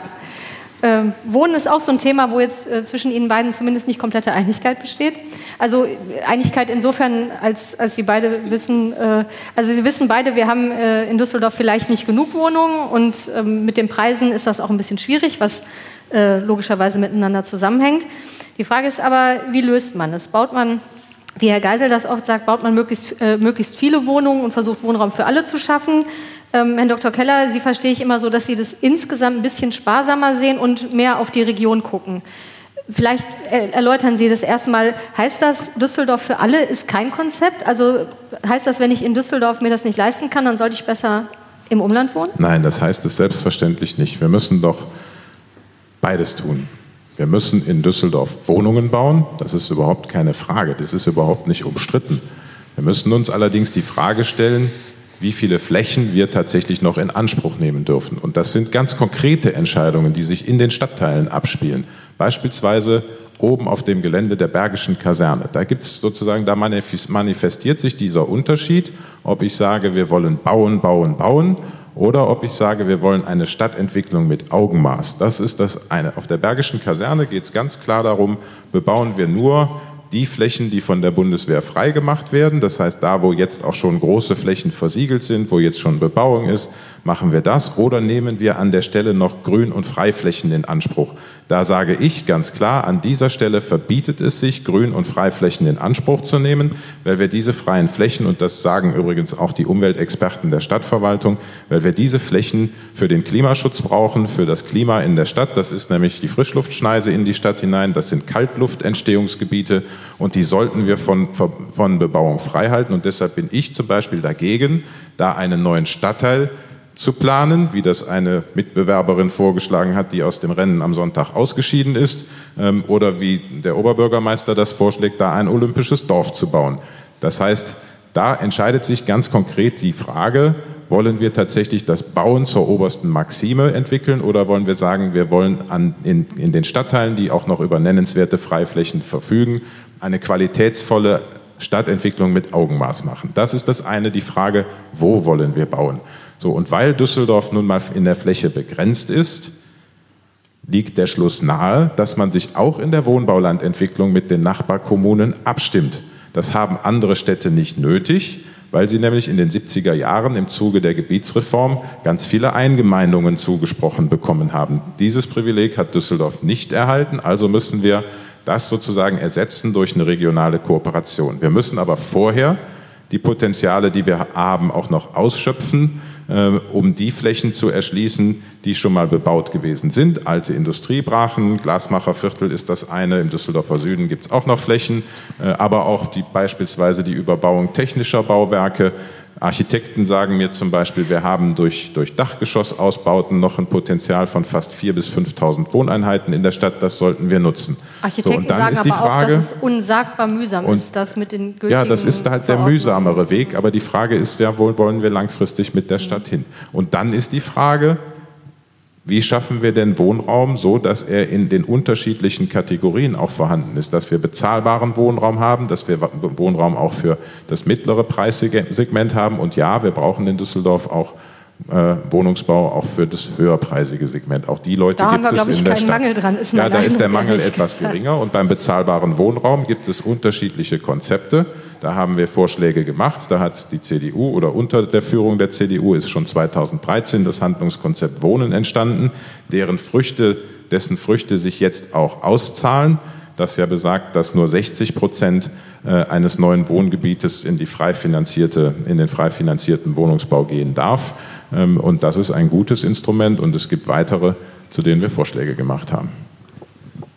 Herr Geisel, überzeugt Sie das? Naja, ich würde mal so sagen, das ist wieder so ein etwas halbherziges sowohl als auch. Also ich würde mal so sagen, äh, das eine Thema ist, dass der Wohnungs, der Druck auf dem Wohnungsmarkt in Düsseldorf ist hoch. Der ist in Düsseldorf, die Menschen wollen hier in Düsseldorf leben und deswegen werden wir die Preisspirale nur stoppen können, wenn wir dem der wachsenden Nachfrage oder der nachhaltig hohen Nachfrage auch ein Angebot entgegensetzen. Ich bin sehr, sehr glücklich, dass es gelungen ist, nachdem vor 2014 im Jahr im Schnitt etwa 1000 Wohnungen gebaut wurden, dass es tatsächlich gelungen ist, seit 2014 im Schnitt 3000 Wohnungen dem Wohnungsmarkt hinzuzufügen. Das hat natürlich auch Auswirkungen auf die Preisentwicklung äh, äh, im Wohnungsmarkt gehabt. Das ist völlig klar. Das ist das einfache Gesetz von Angebot und Nachfrage. Das stimmt die, aber so nicht. Entschuldigung, also jetzt sagen wir, das ist wirklich. Äh, jetzt kommt der Streit um Marco, genehmigte äh, Wohnungen nein, oder also gebaute Nein, um die Frage, wie haben sich die Mieten entwickelt in den letzten zehn Jahren? Die, die Frage ist nur, ich sage mal selbstverständlich, die Nachfrage nach Wohnungen in Düsseldorf ist hoch. Wenn die Nachfrage, wenn der kein adäquates Angebot entgegengestellt wird, dann steigen die Preise. Das ist wirklich, glaube ich, das kleine Einmaleins äh, äh, der, der Volkswirtschaft. Ich glaube, das ist relativ ja, aber, äh, eindeutig. Hast du dir das Deswegen ist es notwendig. Natürlich haben wir mir das angeschaut. Aber um wir hatten bisher um im oberen Preissegment sind die ist eine gewisse Sättigung äh, eingetreten, deswegen, weil vor 2014 vor allem im hochpreisigen Segment gebaut wurde. Mittlerweile tritt eine gewisse Sättigung auch im mittleren und niedrigen Preissegment ein, weil wir erstmals tatsächlich eben auch in großem Stil Wohnungen gewissermaßen für die Mitte der Gesellschaft geschaffen haben, für Normalverdiener, auch für Geringverdiener. Deswegen ist auch dort sozusagen die Preisspirale äh, äh jedenfalls hat sich nicht Aber weiter Sie haben auch eine vierstellige Anzahl von Wohnungen ersten, in Wohngebieten, die, nicht, die, einfach nicht kommen. Also wir, wir gucken auf das Glasmacherviertel, wir gucken auf das ja, Grand Central da, da, da, und das passiert dazu. Da kommen wir gleich noch dazu. Ja, also, ne? Nee, das, das ist in ja, der Tat, die, das ist das anders. Ich muss also sagen, wir, wir können ja nur über die Dinge reden, wo wir als Stadt wirklich einen Einfluss ausüben können. Wir haben dafür gesorgt, dass erstmals der Trend umgekehrt äh, worden ist, der 20 Jahre lang angehalten hat, dass jedes Jahr mehr Sozialwohnungen aus der Sozialbindung herausgefallen sind, als neue Sozialwohnungen genehmigt wurden. Im letzten Jahr ist der Trend zum ersten Mal gekippt und so wie sich die Dinge entwickeln, wird, es, wird sozusagen dieser positive Trend auch wieder anhalten. Das ist mir wichtig. Und zweiter ganz wichtiger Punkt ist das Thema städtische Wohnungsbaugesellschaft. Die hat nun jahrzehntelang ein sehr, sehr stiefmütterliches Dasein führen müssen. Die haben wir nachhaltig gestärkt. Es ist heute einer der wichtigsten Spieler im Wohnungsbau in Düsseldorf. Und es ist klar, alle Wohnungen, die die SWD baut, die sind dauerhaft dem Gemeinwohl verpflichtet. Die meisten davon sind ohnehin öffentlich gefördert. Als kommunales Wohneigentum sind sie immer gewissermaßen dem kommunalen, also dem, dem Gemeinwohl äh, verpflichtet. Das dritte Thema, was wir jetzt ja auch eingeleitet haben, ist, dass wir sagen, wir müssen auch die Mieter in den Innenstadtbezirken schützen, soweit dies geht. Das ist nicht ganz einfach, einfach aufgrund des Eigentumsschutzes, die, die bedroht sind von Luxusmodernisierungen, von, von Umwandlungen äh, von Mietwohnungen in Eigentumswohnungen. Das ist der Zweck der sozialen Erhaltungssatzung, die wir an ausgewählten Standorten jetzt testen werden. Da, auch das ist ein wichtiger Punkt, dass sich die Natur unserer Viertel nicht ändert. Denn ich sage immer, der Reiz der Großstadt liegt auch in der Vielfalt, liegt auch im Bevölkerungsmix. Mal abgesehen davon, ich bin auch persönlich der Meinung, wir wohnen auch mitten in der Stadt. Ich finde, es ist auch ein Beitrag zum persönlichen Lebens- und Sicherheitsgefühl zu wissen, dass in meinem Quartier sich auch noch ein Polizist, eine Erzieherin, eine, ein Krankenpfleger oder eine Krankenschwester, ein Feuerwehrmann äh, das Leben leisten kann. Das ist auch gewissermaßen äh, für das individuelle, für das Lebensgefühl im in der Großstadt, glaube ich, ein wichtiger Beitrag. Sie würden, aber dafür, nicht sagen, dazu haben wir einen Beitrag. Sie würden aber nicht sagen, dass wir stabile Mieten haben in Düsseldorf in den vergangenen Wir Jahren. haben jedenfalls, wir haben die Preisspirale gestoppt und es geht nur, Nein. indem man zusätzlich Wohnungen baut. Alles andere wäre, wie soll man sagen, äh, wie soll man sagen, alles andere kann nur jemand behaupten, der von Marktwirtschaft keine Ahnung hat. Ich habe das, ich hab das wirklich so, also ich hätte das auch so gesagt, aber wenn man sich die Entwicklung anschaut und dann, wenn man die letzten zehn Jahre betrachtet, dann ist die Entwicklung linear nach oben. Ja? Gut, man muss mal so sagen, und zwar, liegt- und zwar in allen Preissegmenten hängt- auf dem Nee, Wohnungsmarkt. stimmt nicht. Und zwar auch, die, die Entwicklung ist in den Phasen, in denen in Düsseldorf weniger gebaut wurde als heute, nicht anders als jetzt. Gut, dann So, kann es nur daran liegen, Ja. dann kann es nur daran liegen, dass sozusagen der Nachfrageüberhang immer noch höher ist als das zusätzliche Angebot. Das liegt an der Und- Attraktivität Ja, Und das dieser, wäre jetzt wirklich hast die Stelle, wo wir der Attraktivität dieser Stadt. Aber bevor wir uns in der Debatte verlieren, mich interessiert wirklich dieses Thema. Wir haben ja noch eine vierstellige Anzahl von Wohnungen, äh, die vielleicht irgendwann mal entstehen könnten. Hätten Sie das Glasmacherviertel besser auch an die SWD verkauft? Äh, Ja. Wir haben sie nicht verkauft. Entschuldigung. Dr. Nein, Keller wir hätten es kaufen sollen. damals kaufen kaufen sollen. sollen. Das war lange, bevor ich hier politisch Verantwortung hatte. Ich auch. Ich glaube, wir sehen, Nein, aber das hätte man- also ich, darf mal, ich darf mal ein Beispiel machen. Ein anderes, wo wir richtig gehandelt haben, war das Grundstück des alten äh, Krupp Kaltzwa- Kaltwaldswerks an der Paulsmühle. Das hat die Stadt, vielmehr die IDR, eine 100% städtische Tochter, erworben, äh, hat darauf ein Berufskolleg, auf das die Leute hier auch zwölf Jahre oder 15 Jahre lang gewartet haben, in Rekordzeit gebaut und da werden jetzt zusätzlich 500 Wohnungen entstehen und muss so sagen, die Aufwertung des Grundstückes durch die Planung und Bebauung, die ist eben letztlich bei der Stadt verblieben und nicht bei irgendwelchen Spekulanten. Deswegen ist es richtig und deswegen bemühen wir uns ja auch etwa darum, das Gelände der Bergischen Kaserne zu erwerben. Ich hoffe, der Bund ist so vernünftig und gibt es, in, gibt es der Kommune und äh, deswegen gibt es auch andere Grundstücke, wo wir das muss man jetzt nicht bekannt machen, man möchte die Preise nicht treiben, aber wo selbstverständlich die Stadt sagen muss, wir sollten es erwerben, denn alle, die es sonst erwürben, wären Spekulanten, die letztlich nur profitieren würden von einer städtischen Planung.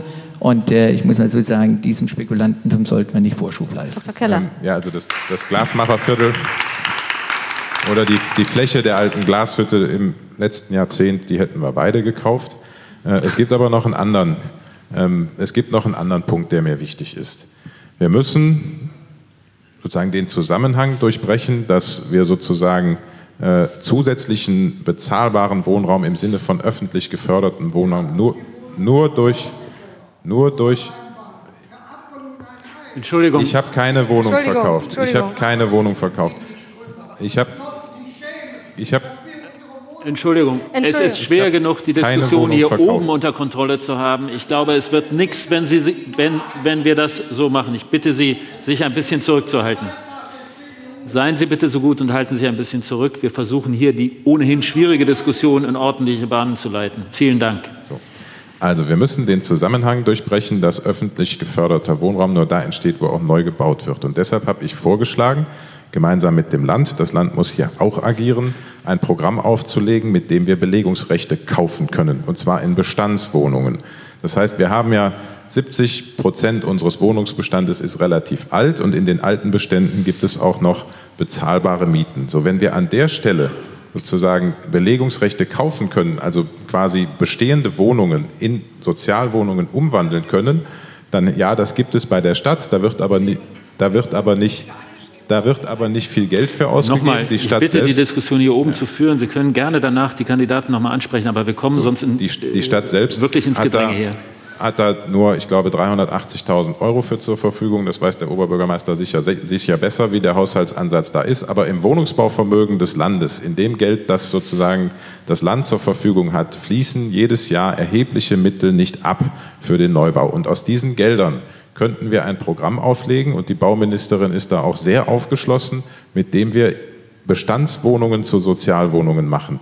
Und das wäre, glaube ich, ein Weg, tatsächlich auch sozusagen das, äh, das, äh, also Sozialwohnungen zu schaffen ohne Neubau. So, weil der Neubau ist begrenzt. Ich meine, äh, es ist doch, die Zahlen geben das doch her. In den letzten beiden Jahren ist es ja nun erstmals gelungen, da kannst du jetzt sagen, das ist ein Erfolg, aber es ist erstmals gelungen, tatsächlich die Zahl der aus der Belegung verschwindenden Wohnungen zu ersetzen durch Neubau. Das zeigt doch, wie schwierig das ist und dass das Neubauen Grenzen hat in einer flächenmäßig begrenzten Stadt. Wir halten fest, und deshalb Belegungsbindungen kaufen wäre ein probates Mittel, mehr Sozialwohnungen zu schaffen. Also ich, Ich glaube, wir haben jetzt mich, von dass Ihnen- ich von mich Ihnen jetzt beiden zum Champion der Marktwirtschaft hier aufschwingen muss. Zum Entschuldigung. Nein, Herr Geisel, wäre- Sie haben nee, jetzt, glaube ich, beide ist- Gelegenheit Hallo. gehabt zum Thema Wohnungsbau. Wirklich, also wir haben, ein glaube ich, Satz, ein Satz dazu. versprochen. Es wäre dann richtig, wenn Düsseldorf, wenn es keinen Nachfrageüberhang auf dem Wohnungsmarkt gäbe, wenn wir nur das Problem lösen müssten, dass Wohnungen aus der Sozialbindung rausfallen. Wir haben zwei Probleme. Das war jetzt schon wir haben Satz, erstens,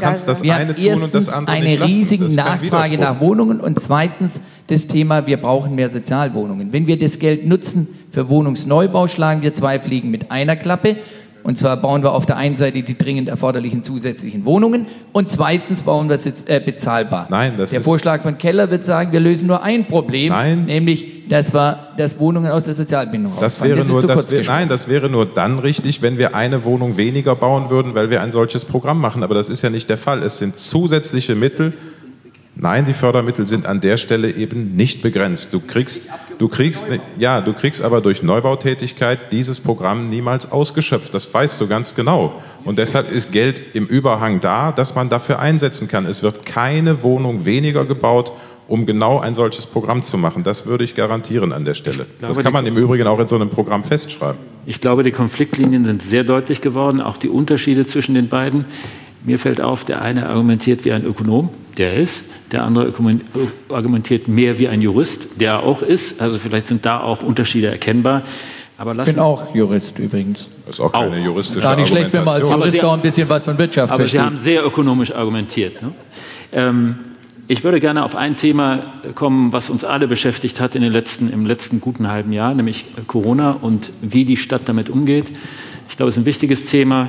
Ähm, aktuell liegen in Köln, Dr. Keller ist ja für das äh, Corona-Team dort verantwortlich gewesen, aktuell liegen in Köln 13 Menschen auf der Intensivstation, in Düsseldorf drei, also in beiden Fällen nicht sehr viele. Köln hat seit Beginn der Pandemie 115 Todesfälle gezählt, Düsseldorf 47. Köln hat seit, seit Beginn der Pandemie gut 4000 Fälle gezählt, Düsseldorf knapp 3000. Ähm, wir haben in den letzten zwei Tagen an der einen Stadt 58 Neuinfektionen, an der anderen Stadt 15 Neuinfektionen. Die, die Rate der Infektion in den letzten sieben Tagen auf 100.000 Einwohner, das ist ja das ein, gängiges, äh, ein gängiger Indikator, der ist in Köln 27 und in Düsseldorf 16. Also die Zahlen sprechen eine ziemlich deutliche Sprache, nämlich dass die Pandemie relativ gut unter Kontrolle ist. Was heißt das denn jetzt? Äh, Wir haben eine neue Corona-Schutzverordnung des Landes, die äh, heute Abend beschlossen wird. Wir haben die Ansage, äh, was gerade beschlossen worden ist, dass die Stadien, die Fußballstadien, die Bundesliga-Stadien wieder mehr Zuschauer aufnehmen können. Was folgt daraus in der Stadt Düsseldorf? Wie gehen wir künftig in den nächsten Monaten mit der Pandemie um? Lockern wir stärker oder haben wir Angst vor der zweiten Welle oder was tun wir für die Gaststätten? Wie ist es mit den Heizpilzen? Lassen Sie uns darüber reden, wie wir dieses Thema so in den Griff kriegen, dass die Menschen wieder etwas befreiter leben können. Oder vielleicht ist das die falsche Antwort, aber das müssen Sie sagen. Also, wir- wer darf anfangen? Fangen Sie an. Fang Sie sind der. Amtsinhaber. Na, ich, Bitte. vorher hatte er angefangen, dann darf ich jetzt mal anfangen.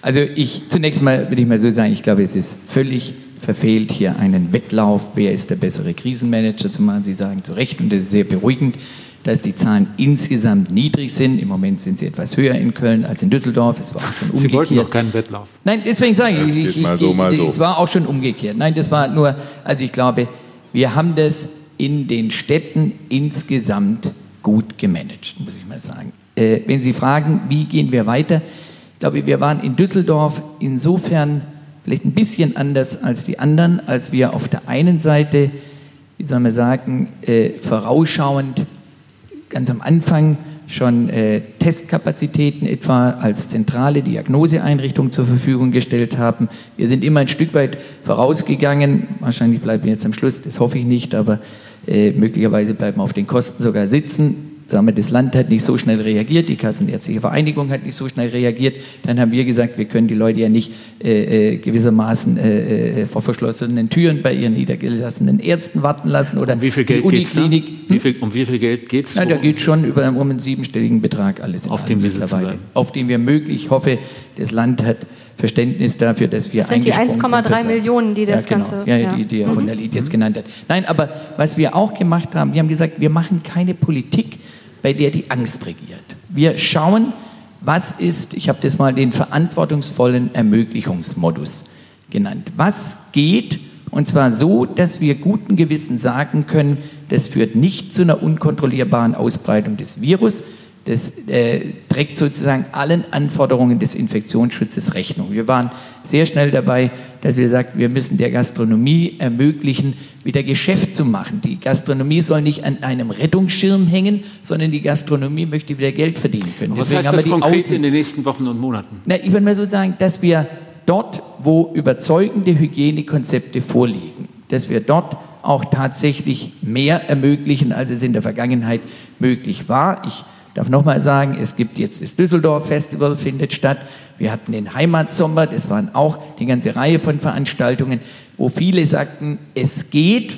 Die Menschen kennen mittlerweile die Hygieneregeln, die Menschen wissen, wie sie sich selber schützen können, die Veranstalter sind dafür sensibilisiert und wir müssen rauskommen aus einem angstgesteuerten Untersagungsmodus in einen verantwortungsvollen Ermöglichungsmodus. Ich würde auch sagen, äh, was das Thema äh, Bundesliga angeht, also man kann in einem Stadion viele Menschen unterbringen. Das ist im Freien. Wir alle wissen, diese Infektionsgefahr im Freien ist wesentlich niedriger als in geschlossenen Räumen, zumal wenn sie schlecht durchlüftet sind.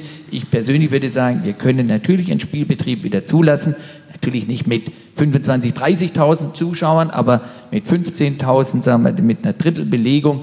Das würde bedeuten, dass man da die Abstände einhält. Man muss sich genau überlegen, wie machen wir das Zufahrts- und Abfahrtsmanagement. Das da, der, da knubbelt sich erfahrungsgemäß am meisten. Aber muss man so sagen, äh, wir haben vergleichbare Situationen heute auch bei der Rush Hour. Und auch da ist dieses Problem offenbar jedenfalls nicht so dramatisch, dass es hier einen Fall gibt, wo es zu einem unkontrollierbaren Ausbreiten des Virus geführt hat. Kurze Nachfrage, gibt es schon einen Termin für das Großkonzert, was geplant war? Einen neuen? Also ich bin nicht Veranstalter, ich bin jetzt nicht im Bilde, dass die Anfrage bisher gekommen ist. Äh, ich glaube, das hängt auch in Brian Adams und Sarah Connor, wenn ich es recht weiß. Dr. Keller, wie, wie, sehen Sie das? Äh, wie haben Sie es genannt? Den Nicht-Ermöglichungs-, nee, ich krieg's nicht mehr ganz auf die Reihe, ein Modus. Den verantwortungsvollen Ermöglichungsmodus und nicht den angstgesteuerten Untersagungsmodus, okay. so würde ich es mal nennen. Wie, wie, wie sehen Sie, halten Sie es mit dem angstgesteuerten Untersagungsmodus? Angst ist nie ein guter Ratgeber. Ähm, von daher, wir müssen jeden Tag, auch in diesem Thema, müssen wir Risikoabschätzungen machen. Und die fallen heute bei vielen Themen ganz anders aus als noch vor sechs Monaten, weil wir einfach viel mehr wissen, mhm. auch über die Frage, wie verbreitet sich das Virus, äh, was sind geeignete Schutzmaßnahmen. Äh, wir sind uns ja heute äh, relativ sicher, dass wir dann einigermaßen safe sind, bei welcher Aktivität auch immer, wenn alle eine Maske tragen. Das heißt, dieses dieses solidarische Aufeinander aufpassen ist eigentlich immer noch das Gebot der Stunde. Und wenn wir uns alle daran halten, entweder Abstand oder Maske, dann können wir uns wieder viel mehr erlauben, was wir vor sechs Monaten oder auf, ja, vor sechs Monaten nicht für möglich gehalten hätten. Und von daher sollten wir in der Tat uns langsam vortasten, auch Dinge ausprobieren äh, und vor allen Dingen äh, auch Wichtiges von Unwichtigem unterscheiden. Ich glaube, wir würden selbst in einer zweiten Welle ähm, mit der Frage, äh, was machen wir mit dem Einzelhandel, was machen wir mit der Gastronomie, was machen wir mit Schulen und Kindergärten, anders umgehen, als wir das im März getan haben, weil wir einfach gelernt haben, man kann durchaus einkaufen gehen und sich durch eine Maske beziehungsweise die anderen durch die Maske und dadurch alle miteinander sich schützen, äh, um den Betrieb hier aufrecht erhalten zu können.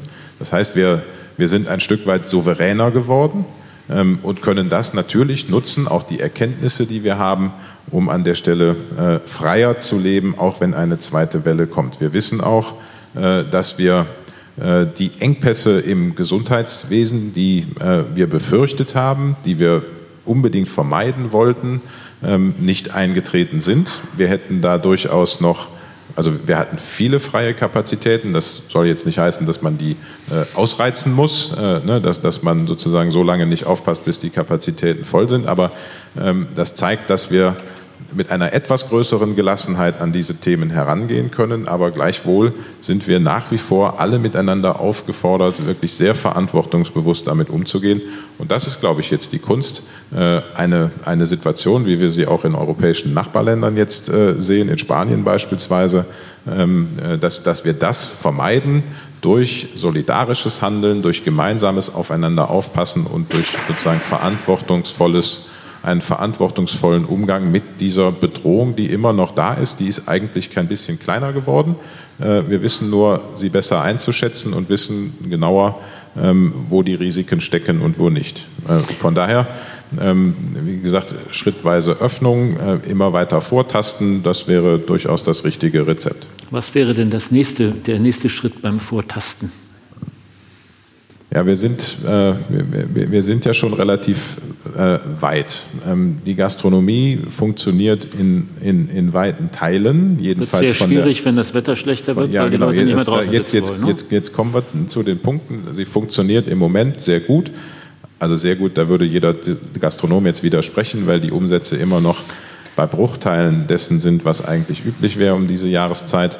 Ähm, so, wir, wir, müssen jetzt schauen, was passiert, wenn sich das Geschehen, das sich sehr stark draußen statt, äh, abgespielt hat, jetzt wieder nach drinnen verlagert, wie dann auch die Zahlen sich entwickeln. Insofern würde ich im Moment jetzt nicht sagen, wir müssen äh, Dinge großartig anders machen. Beim Fußball. Sind Sie für Heizpilze oder gegen Heizpilze? Das ist wichtig ich, jetzt. ja, ich, ich bin durchaus dafür, dass wir der Gastronomie diese Heizpilze ermöglichen sollten, weil ich glaube, dass auf absehbare Zeit die Außenflächen immer noch der Umsatzbringer sind, den die Gastronomie braucht um durch die Krise zu kommen. Ähm, und insofern halte ich es irgendwie für, ähm, für nicht richtig, diese Dinger jetzt zu untersagen. Äh, man muss das ermöglichen, auch wenn sie unter Klimagesichtspunkten irgendwie nicht so äh, toll zu bewerten sind. Aber an der Stelle, glaube ich, müssen wir jetzt mal noch ein oder zwei ähm, Saisons abwarten, um äh, der Gastronomie hier tatsächlich das Überleben zu sichern. Darum geht es ja. Ne? Wir werden ohnehin noch ein Kneipensterben erleben. Ähm, aber das, was, äh, was wir tun können, um ein Überleben zu sichern, das sollten wir tatsächlich auch ermöglichen. Sind Sie für Heizpilze oder gegen Heizpilze? Wir hatten ein sehr ausführliches Gespräch mit der DEHOGA und haben uns darauf verständigt, dass die Heizpilze zulässig bleiben sollen. Längstens, nee, zwei Jahre, längstens aber, solange es noch Corona-Beschränkungen gibt. Also maximal zwei Jahre. Wenn Corona-Beschränkungen vorher aufgehoben werden, dann sind auch die Heizpilze nicht mehr zulässig. Ich glaube, das ist fair. Das ist auch ehrlich gesagt unter Klimaschutzgesichtspunkten vertretbar, denn wir alle wissen, dass die Corona-Beschränkungen ja zumindest einen positiven Nebeneffekt haben, dass nämlich tatsächlich etwa im Luftverkehr oder generell, sagen wir im Reiseverkehr, der CO2-Ausstoß geringer ist. Von daher ist es vertretbar, dass man so lange diese und in der Tat starken CO2-Emittenten diese Heizpilze zulässt. Denn es ist die einzige Chance, dass eine Außengastronomie zu einigermaßen wirtschaftlichen Bedingungen funktionieren kann. Und die Außengastronomie ist definitiv auch unter Infektionsschutzgesichtspunkten äh, sagen wir, einer verdichteten Innengastronomie, wenn ich das mal so nennen darf, vorzuziehen. Gibt es bei Ihnen nächste Schritte, die man äh, angehen sollte? Wenn man zum Beispiel hier durch die Altstadt geht in Düsseldorf, hat man eigentlich das Gefühl, Corona ist vorbei. Ist das eine gute Sache oder ist das eine schlechte Sache? Ja, wir haben ja einen klaren Plan für den Fall, dass die sogenannte Inzidenz steigt. Im Moment äh, gibt es keinen Grund, diesen Plan scharf zu schalten, denn die Werte sind, Sie hatten es erwähnt, etwa 15 ist, glaube ich, heute der Wert gewesen. Da die erste Stufe wäre 30, dann 40, dann 50. Da haben wir ja im Krisenstab äh, klare Maßregeln vereinbart, was dann zu geschehen hat. Im Moment sind wir auf der sicheren Seite und ich hoffe, dass jeder so verantwortungsvoll ist, dass wir auf der sicheren Seite bleiben.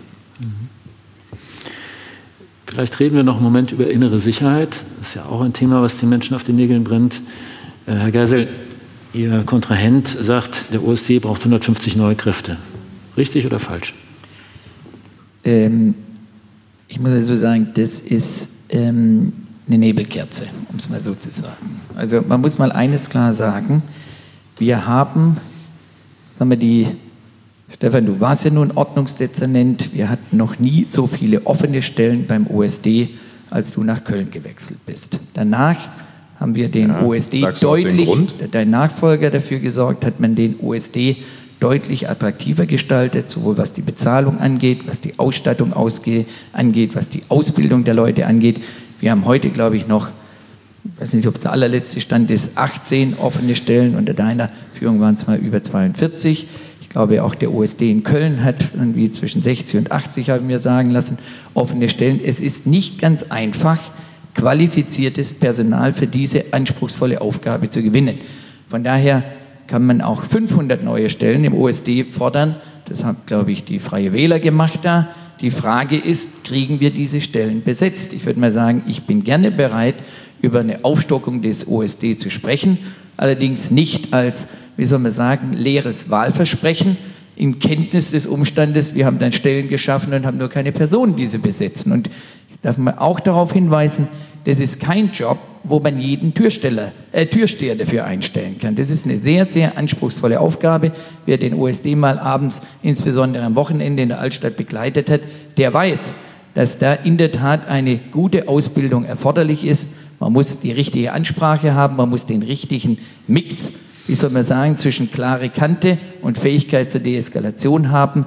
Das kann nicht jeder. Ich muss sagen, ich bin sehr dankbar für alle, die das machen. Ich habe in der letzten Zeit auch immer wieder Einzelne, wenn ich sie getroffen habe abends, habe gesagt, kommen Sie doch mal bei mir im Büro vorbei. Ich möchte ein bisschen mehr erfahren, wie Sie den Job wahrnehmen. Das sind Menschen, die das auch mit, durchaus mit großer Leidenschaft machen, aber ein einfacher Job ist es nicht. Und es ist in der Tat nicht einfach, äh, geeignetes Personal für diesen Job, der bei Wind und Wetter draußen sind die unterwegs zu finden. Und deswegen 150 neue Ordnungskräfte, wie gesagt, das ist eine Nebelkerze von jemand, der die Verhältnisse kennt und genau weiß, dass es, du hast ja auch selber gesagt, ja, sowas schafft man vielleicht, wenn irgendwann mal wieder eine hohe Massen, äh, wenn eine hohe Arbeitslosigkeit oder so zu gegenwärtigen Zeitpunkt ist es schlicht ein hohles, leeres Versprechen und sonst gar nichts. Hm, überhaupt nicht.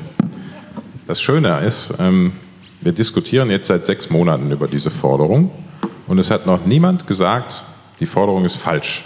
Wir brauchen diese Leute nicht. Das hat noch keiner, das hat noch keiner gesagt. Die einzige Frage ist immer nur, finden wir die tatsächlich? Und nur um das nochmal aufzuklären, ich habe mir das natürlich auch nochmal angeschaut, wie die Personalentwicklung beim Ordnungsdienst in der Vergangenheit äh, gewesen ist. In der Tat, in den Jahren 2015, 16 hat es eine Abwanderung aus dem Ordnungsdienst gegeben äh, in die Einheit im Sozialamt, die die Flüchtlingsbetreuung gemacht hat. Da gab es großen Bedarf und das haben wir an der Stelle zur Bewältigung der Flüchtlingskrise auch zugelassen, um das zu machen. Stellen sind in meiner Zeit ganze vier reduziert worden. Dann ist Ende, Ende 2017, da war ich schon ein Jahr nicht mehr verantwortlich, sind weitere zwölfeinhalb für den Stellenplan 2018 gestrichen worden. Das hast du zu verantworten. So, so ne, zwölf, zwölfeinhalb. So, ja, ich habe gerade erklärt, wo die Leute hingegangen sind. Da ist sozusagen umpriorisiert worden. Das haben wir damals alle für richtig gehalten, dass wir die Leute ins Amt 50 haben geschickt. So, und jetzt ist die Frage, finden wir tatsächlich 150 Menschen, die bereit sind, diese Aufgabe zu machen? Und ich habe immer gesagt, diese Leute werden nicht am 1. Januar 2021 auf der Matte stehen in den Diensten der Stadt Düsseldorf, aber wir werden einen Entwicklungspfad definieren, wie wir diesen Aufwuchs möglich machen, weil das wichtig ist für die Stadt, weil wir die Ressourcen brauchen, um uns um viele Themen wieder zu kümmern, die den Menschen unter den Nägeln brennen. Das heißt, das 150 Stellen bis wann? Wenn Sie sagen, Aufwuchs möglich machen, heißt das ja, wann sind die denn dann da? Ich sage mal, das schaffen wir in drei bis fünf Jahren. Okay. Ja, so, und das müssen wir, da geht es ja nicht nur darum, dass man die Leute holt, die den Außendienst machen, sondern es geht auch darum, dass man die Räume schafft, dass man das Backoffice organisiert. Jeder Ordnungsdienstler, der auf der Straße unterwegs ist, hat sozusagen auch einen rückwärtigen Bereich, in dem dann Berichte geschrieben werden oder eben Bußgelder Aber wir reden darüber, werden. in drei so. bis fünf Jahren sind diese Zielgröße, das wäre dann eine Zielgröße, eine, eine Sollstärke von 300 Leuten. Die 150 kommen ja daher, dass ich gesagt habe, wir müssen diese Einheit ungefähr verdoppeln. Das ist, ne, also, ähm, das ist äh, der Hintergrund dieser Zahl. Okay. So, und das werden, wir, das werden wir schaffen, wenn man weiß, dass sich im Moment beispielsweise auf acht Stellen 350 Leute bewerben äh, dann ist das äh, eine Zahl, die uns nachdenklich machen sollte. Ich bin ganz dabei zu sagen, das ist ein schwieriger Job, der ein hohes Qualifikationsniveau erfordert. Aber wir müssen tatsächlich uns die Frage stellen, ob wir wirklich von 350 Leuten 340 aussortieren und sagen, die sind nicht geeignet. Ich glaube immer, dass es eine hohe Quote gibt von ungeeigneten Bewerbungen, aber so hoch ist sie nicht. Und wir haben noch nicht mal angefangen, tatsächlich gezielt in die Werbung einzusteigen, auch gezielt Berufsgruppen anzusprechen, die wir für diesen Job begeistern können. Und wir haben, ob man das jetzt äh, will oder nicht, das ist etwas, was wir kaum beeinflussen können. Wir werden äh, eine Arbeitsmarktsituation haben, die uns wieder attraktiver macht als öffentliche Hand. Und von daher bin ich sehr zuversichtlich, dass wir die Leute auch finden und so qualifizieren können, dass sie den Dienst auf der Straße machen können. Und da geht es wirklich nicht darum, jeden von der Straße zu holen und ihm eine Uniform anzuziehen. Ich weiß sehr gut, auch aus eigener Erfahrung, zu welchen Ergebnissen das führt. Das hat man nämlich in der Geburtsstunde des OSDs so gemacht. Äh, und diesen Fehler sollten wir nicht wiederholen. Das ist aber auch nicht erforderlich. Wir schaffen das auch mit einem geordneten, systematischen Aufwuchs, kriegen wir das hin. Und äh, da gibt es überhaupt keinen Grund, warum das nicht gelingen sollte. Und nochmal, wir brauchen diese Ressourcen, um uns um die Probleme der Menschen kümmern zu können. Wir lassen im Moment einfach Dinge liegen. Wir kümmern uns nicht mehr um den Angermunder Baggersee und wir machen nur mit großer Mühe irgendwie Dienst am Himmelgeister Strand. Also. Und wenn äh, in Kaiserswerth irgendwie eine Situation außer Kontrolle gerät, dann sind wir oft nicht in der Lage oder ist die Stadt oft nicht in der Lage zu reagieren. Und da müssen wir den Menschen das Gefühl vermitteln, dass wir die Ressourcen haben und auch bereit sind, die, die einzusetzen, um die Probleme, die ganz konkreten Probleme der Menschen zu lösen. Da geht es nicht nur um die Altstadt. So, jetzt haben wir, jetzt haben wir heute Abend, wir sind leider schon auf der Zielgeraden, aber ich möchte ein, eine Frage noch stellen dürfen. Ähm, wir haben heute Abend hier ziemlich viel Geld ausgegeben. Wir haben die Verkehrspolitik gelöst, wir haben die Wohnungspolitik gelöst, wir haben die innere Sicherheit gelöst und alles kostet Geld. Gleichzeitig sinken die Einnahmen in Corona-Zeiten natürlich beträchtlich. Frage, gibt es Dinge, von denen man jetzt Abschied nehmen muss, weil sie nicht mehr zu bezahlen sind? Gehört zum Beispiel das Opernhaus dazu? Gibt es andere Dinge, wo man sagt, sorry, das geht jetzt nicht mehr? Naja, also jetzt muss man zunächst mal gucken, wir haben im Moment noch keine klare Vorstellung, was wird aus den vollmundigen Versprechungen von Bund und Land, was die Kompensation der Gewerbesteuer angeht, mhm. beispielsweise. Es ist im Moment nicht ganz einfach, tatsächlich zu planen. Generell, glaube ich, können wir in Düsseldorf sagen, ich habe immer so schön gesagt, die Stadt war noch nie so schuldenfrei wie heute. Diese Stadt ist natürlich, äh, schlägt äh, äh, Corona Lücken, aber diese Stadt ist finanziell hervorragend aufgestellt. Sie könnte also Trotzdem, Schulden aufnehmen. Ja, das können, wir, das können wir sowieso. Also sagen wir, wir würden ja nur Schulden aufnehmen für Investitionen. Und Investitionen sind solche, die, in der, die gewissermaßen die Zukunftsfähigkeit dieser Stadt äh, äh, sichern. Und äh, also ich würde es, ich muss mal so sagen, jeder, der selber investiert, weiß, dass es ganz intelligent ist, wenn man zumindest einen Teil auch mit Fremdkapital bezahlt. Da gibt es in dieser, in dieser Stadt, gab es früher so sagen, äh, äh, schwierige Auffassungen dazu. Ich persönlich wäre da grundsätzlich bereit. Ob ich jetzt allerdings für eine Oper, ob wir dafür Schulden machen sollten, ich glaube, das wäre, da wären wir nicht sehr gut beraten, denn eine Oper ist sicher eine Einrichtung, die laufend kostet, die gehört, eine Oper gehört zu einer Kulturstadt, wie Düsseldorf es ist, aber jetzt zu sagen, wir finanzieren eine Oper auf Pump, da hätte ich doch eine große Zurückhaltung, das zu machen. Da, äh, was das Thema, was wir uns leisten können oder nicht, äh, ich glaube, wir müssen natürlich sehr sorgfältig haushalten. Ich darf mal eine Sache erwähnen, es kein Seitenhieb sein, aber die Wehrhahnlinie ist ein grandioses Verkehrsprojekt gewesen, aber dass Düsseldorf ein Verkehrsprojekt gemacht hat, von wo über 50 Prozent der Kosten allein vom Düsseldorfer Steuerzahler gezahlt werden mussten. Es gibt kein einziges Verkehrsprojekt wie die Wehrhahnlinie. Wir haben von 950 Millionen gab es eine öffentliche Förderung von Bund und Land von 450 Millionen. Ich glaube, die Kölner haben für ihre U-Bahn 75 Prozent von Bund und Land ja, bekommen. Ja fertig. man bekommt, hm? Die ist ja noch gar nicht fertig. Ja, aber sie werden mit, wahrscheinlich mit mehr als 75 Prozent rauskommen. Also wir werden natürlich sehr, sehr sorgfältig darauf achten müssen, dass wir tatsächlich die Fördermöglichkeiten, die wir in Anspruch nehmen können, sagen wir, äh, noch sorgfältiger untersuchen und in vollem Umfang in Anspruch nehmen. Das heißt, die Dann Antwort- die bleiben wir haushaltspolitisch auf einem absolut soliden Pfad, wie wir in die letzten sechs Jahre gegangen sind. Das heißt, die Antwort, wenn ich es journalistisch typisch verkürzen darf, ist, im Moment sehe ich keine Projekte, die wir streichen müssen, weil wir uns im Zweifel auch noch verschulden können. Ist das richtig zusammengefasst? Also wir stehen finanziell hervorragend da. Ja. Okay. Dr. Keller, müssen wir auf Dinge verzichten? Also zunächst mal zwei Dinge vorab. Verschuldet haben wir uns ja schon. Spätestens in dem Moment, in dem man das Investitionsprogramm für den Schulbau über den Verkauf des Kanalnetzes äh, finanziert hat und sozusagen die Schulden in den Stadtentwässerungsbetrieb verschoben hat, war das, war das Thema Schuldenfreiheit passé. Spätestens dann. So, damit sage ich, damit, damit, damit äh, sage ich gar nicht, dass das betriebswirtschaftlich nicht die richtige Entscheidung gewesen sein kann. Da bin ich nämlich äh, durchaus auch der Meinung, äh, dass äh, langfristige Investitionen äh, durchaus auch mit Fremdkapital finanziert werden können. Das macht jeder Kaufmann eigentlich so, äh, dass man nicht immer alles aus dem Eigenkapital finanziert.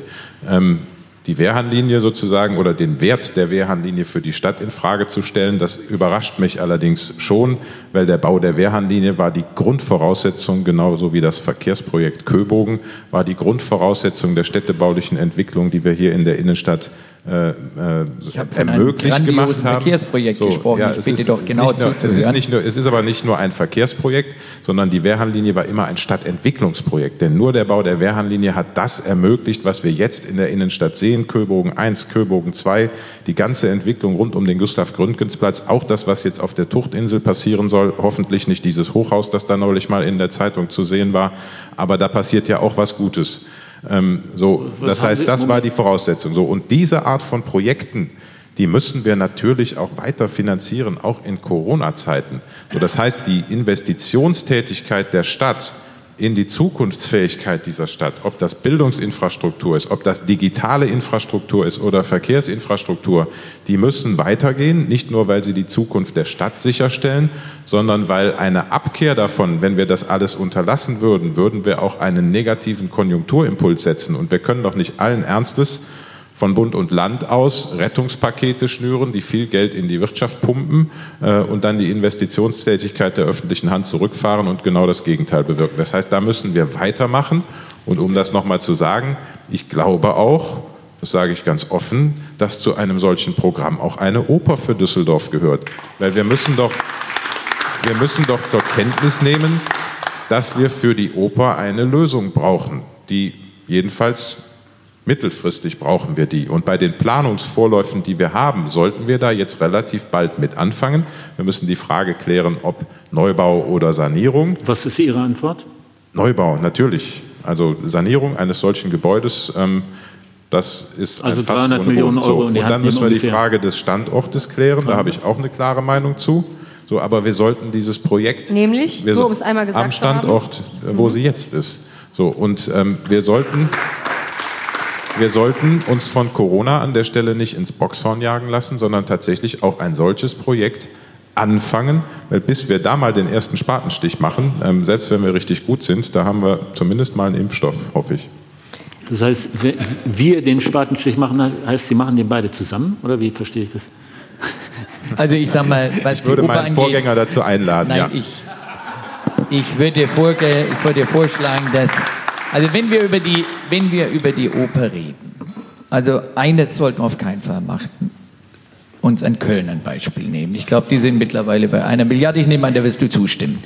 Nee, da fahre ich nur. Thomas, das weißt du ganz genau, dass ich das damit ist, wirklich das, gar nee, nichts Das lasse ich dir jetzt gar nicht das an. Ich sage nur, nein, nein, ich sage nur, wenn man so ein, Projekt macht, alles gut, alles gut, alles gut. Ich sage nur, ich sage nur, wenn man so ein Projekt in Angriff nimmt, dann würde ich Wert darauf legen, dass völlig klar ist am Anfang, was passieren soll, dass es keine Nachbesserung mehr gibt. Und ich würde auch sehr ernsthaft erwägen wollen, ob es nicht auch eine gewissermaßen privatwirtschaftlich kommerzielle Nutzung in Verbindung mit diesem Gebäude geben soll, die dann insgesamt die Kosten einigermaßen abfedert.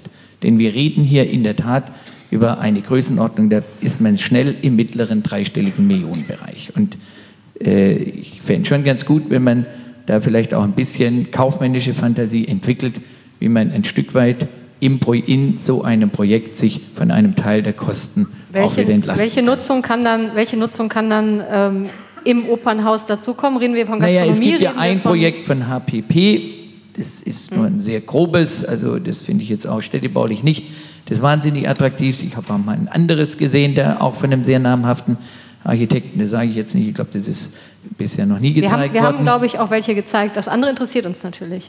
Ja, ist egal. Aber, aber ich sage mal, es gibt durchaus Projekte, die sagen, wir verbinden das etwa mit Wohnungen. Das wären dann sicher hochpreisige Wohnungen. Das ist jetzt kein Projekt äh, äh, für das Handlungskonzept Wohnen, aber da könnte man zumindest einen Kostenträger finden, der uns von den Kosten ein Stück weit entlastet, den ein Opernhaus kostet. Denn da reden wir, wie gesagt, über sehr erkleckliche Beträge und wie gesagt, also sowas auf Pump äh, zu machen, hielte ich schon äh, äh für diskussionswürdig. Aber lieber Wohnungen als ein Schnellrestaurant.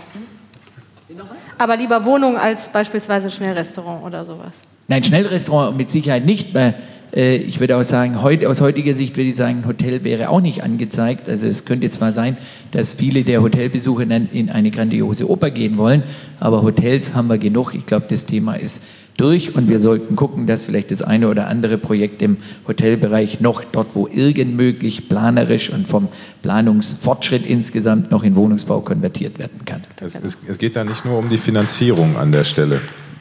Ähm, also da wäre ich auch so, sofort mit dabei, äh, sozusagen Modelle zu finden, wie wir irgendwie als Stadt auch entlastet werden können.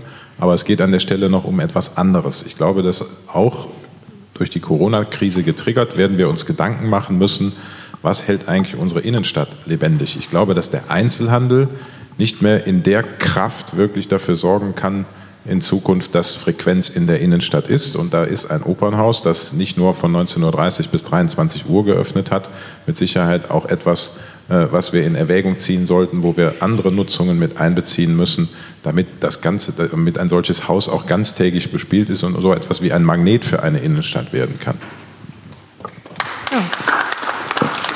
Ja, meine Damen und Herren, ich habe es gesagt, wir waren auf der Zielgeraden. Auf der Zielgeraden haben wir noch ein bisschen Zeit gebraucht. Äh, am Anfang war von Richtungswahl die Rede. Ich muss sagen, bei einigen Punkten habe ich das erkannt, was Richtungswahl heißen soll, bei anderen Punkten aber nicht wirklich. Ähm, aber so ist es halt. Ähm, ich bedanke mich sehr herzlich, dass Sie hier waren. Ähm, wir haben, Frau Lange und ich, haben uns sehr gefreut, das moderieren zu dürfen. Manchmal wurde es ein bisschen hitzig, auch das ist fein. Ähm, ich freue mich und ich finde es eine gute Idee, wenn Sie in zehn Tagen dann wählen. Aber das brauche ich hier wahrscheinlich nicht zu sagen, weil die 100 Prozent Wahlbeteiligung, die Sie am Sonntag hatten, haben Sie hoffentlich auch dann übernächsten Sonntag. Also vielen Dank, dass Sie hier waren. Vielen Dank an Dr. Keller und Herrn Geisel. Und ich wünsche Ihnen einen schönen Abend. Es war eben von Schnellrestaurants die Rede. Also jedenfalls ist jetzt Zeit, was essen zu gehen. Wo auch immer. Mehr im Netz. Alle Nachrichten aus der Landeshauptstadt findet ihr auf rp-online.de/düsseldorf.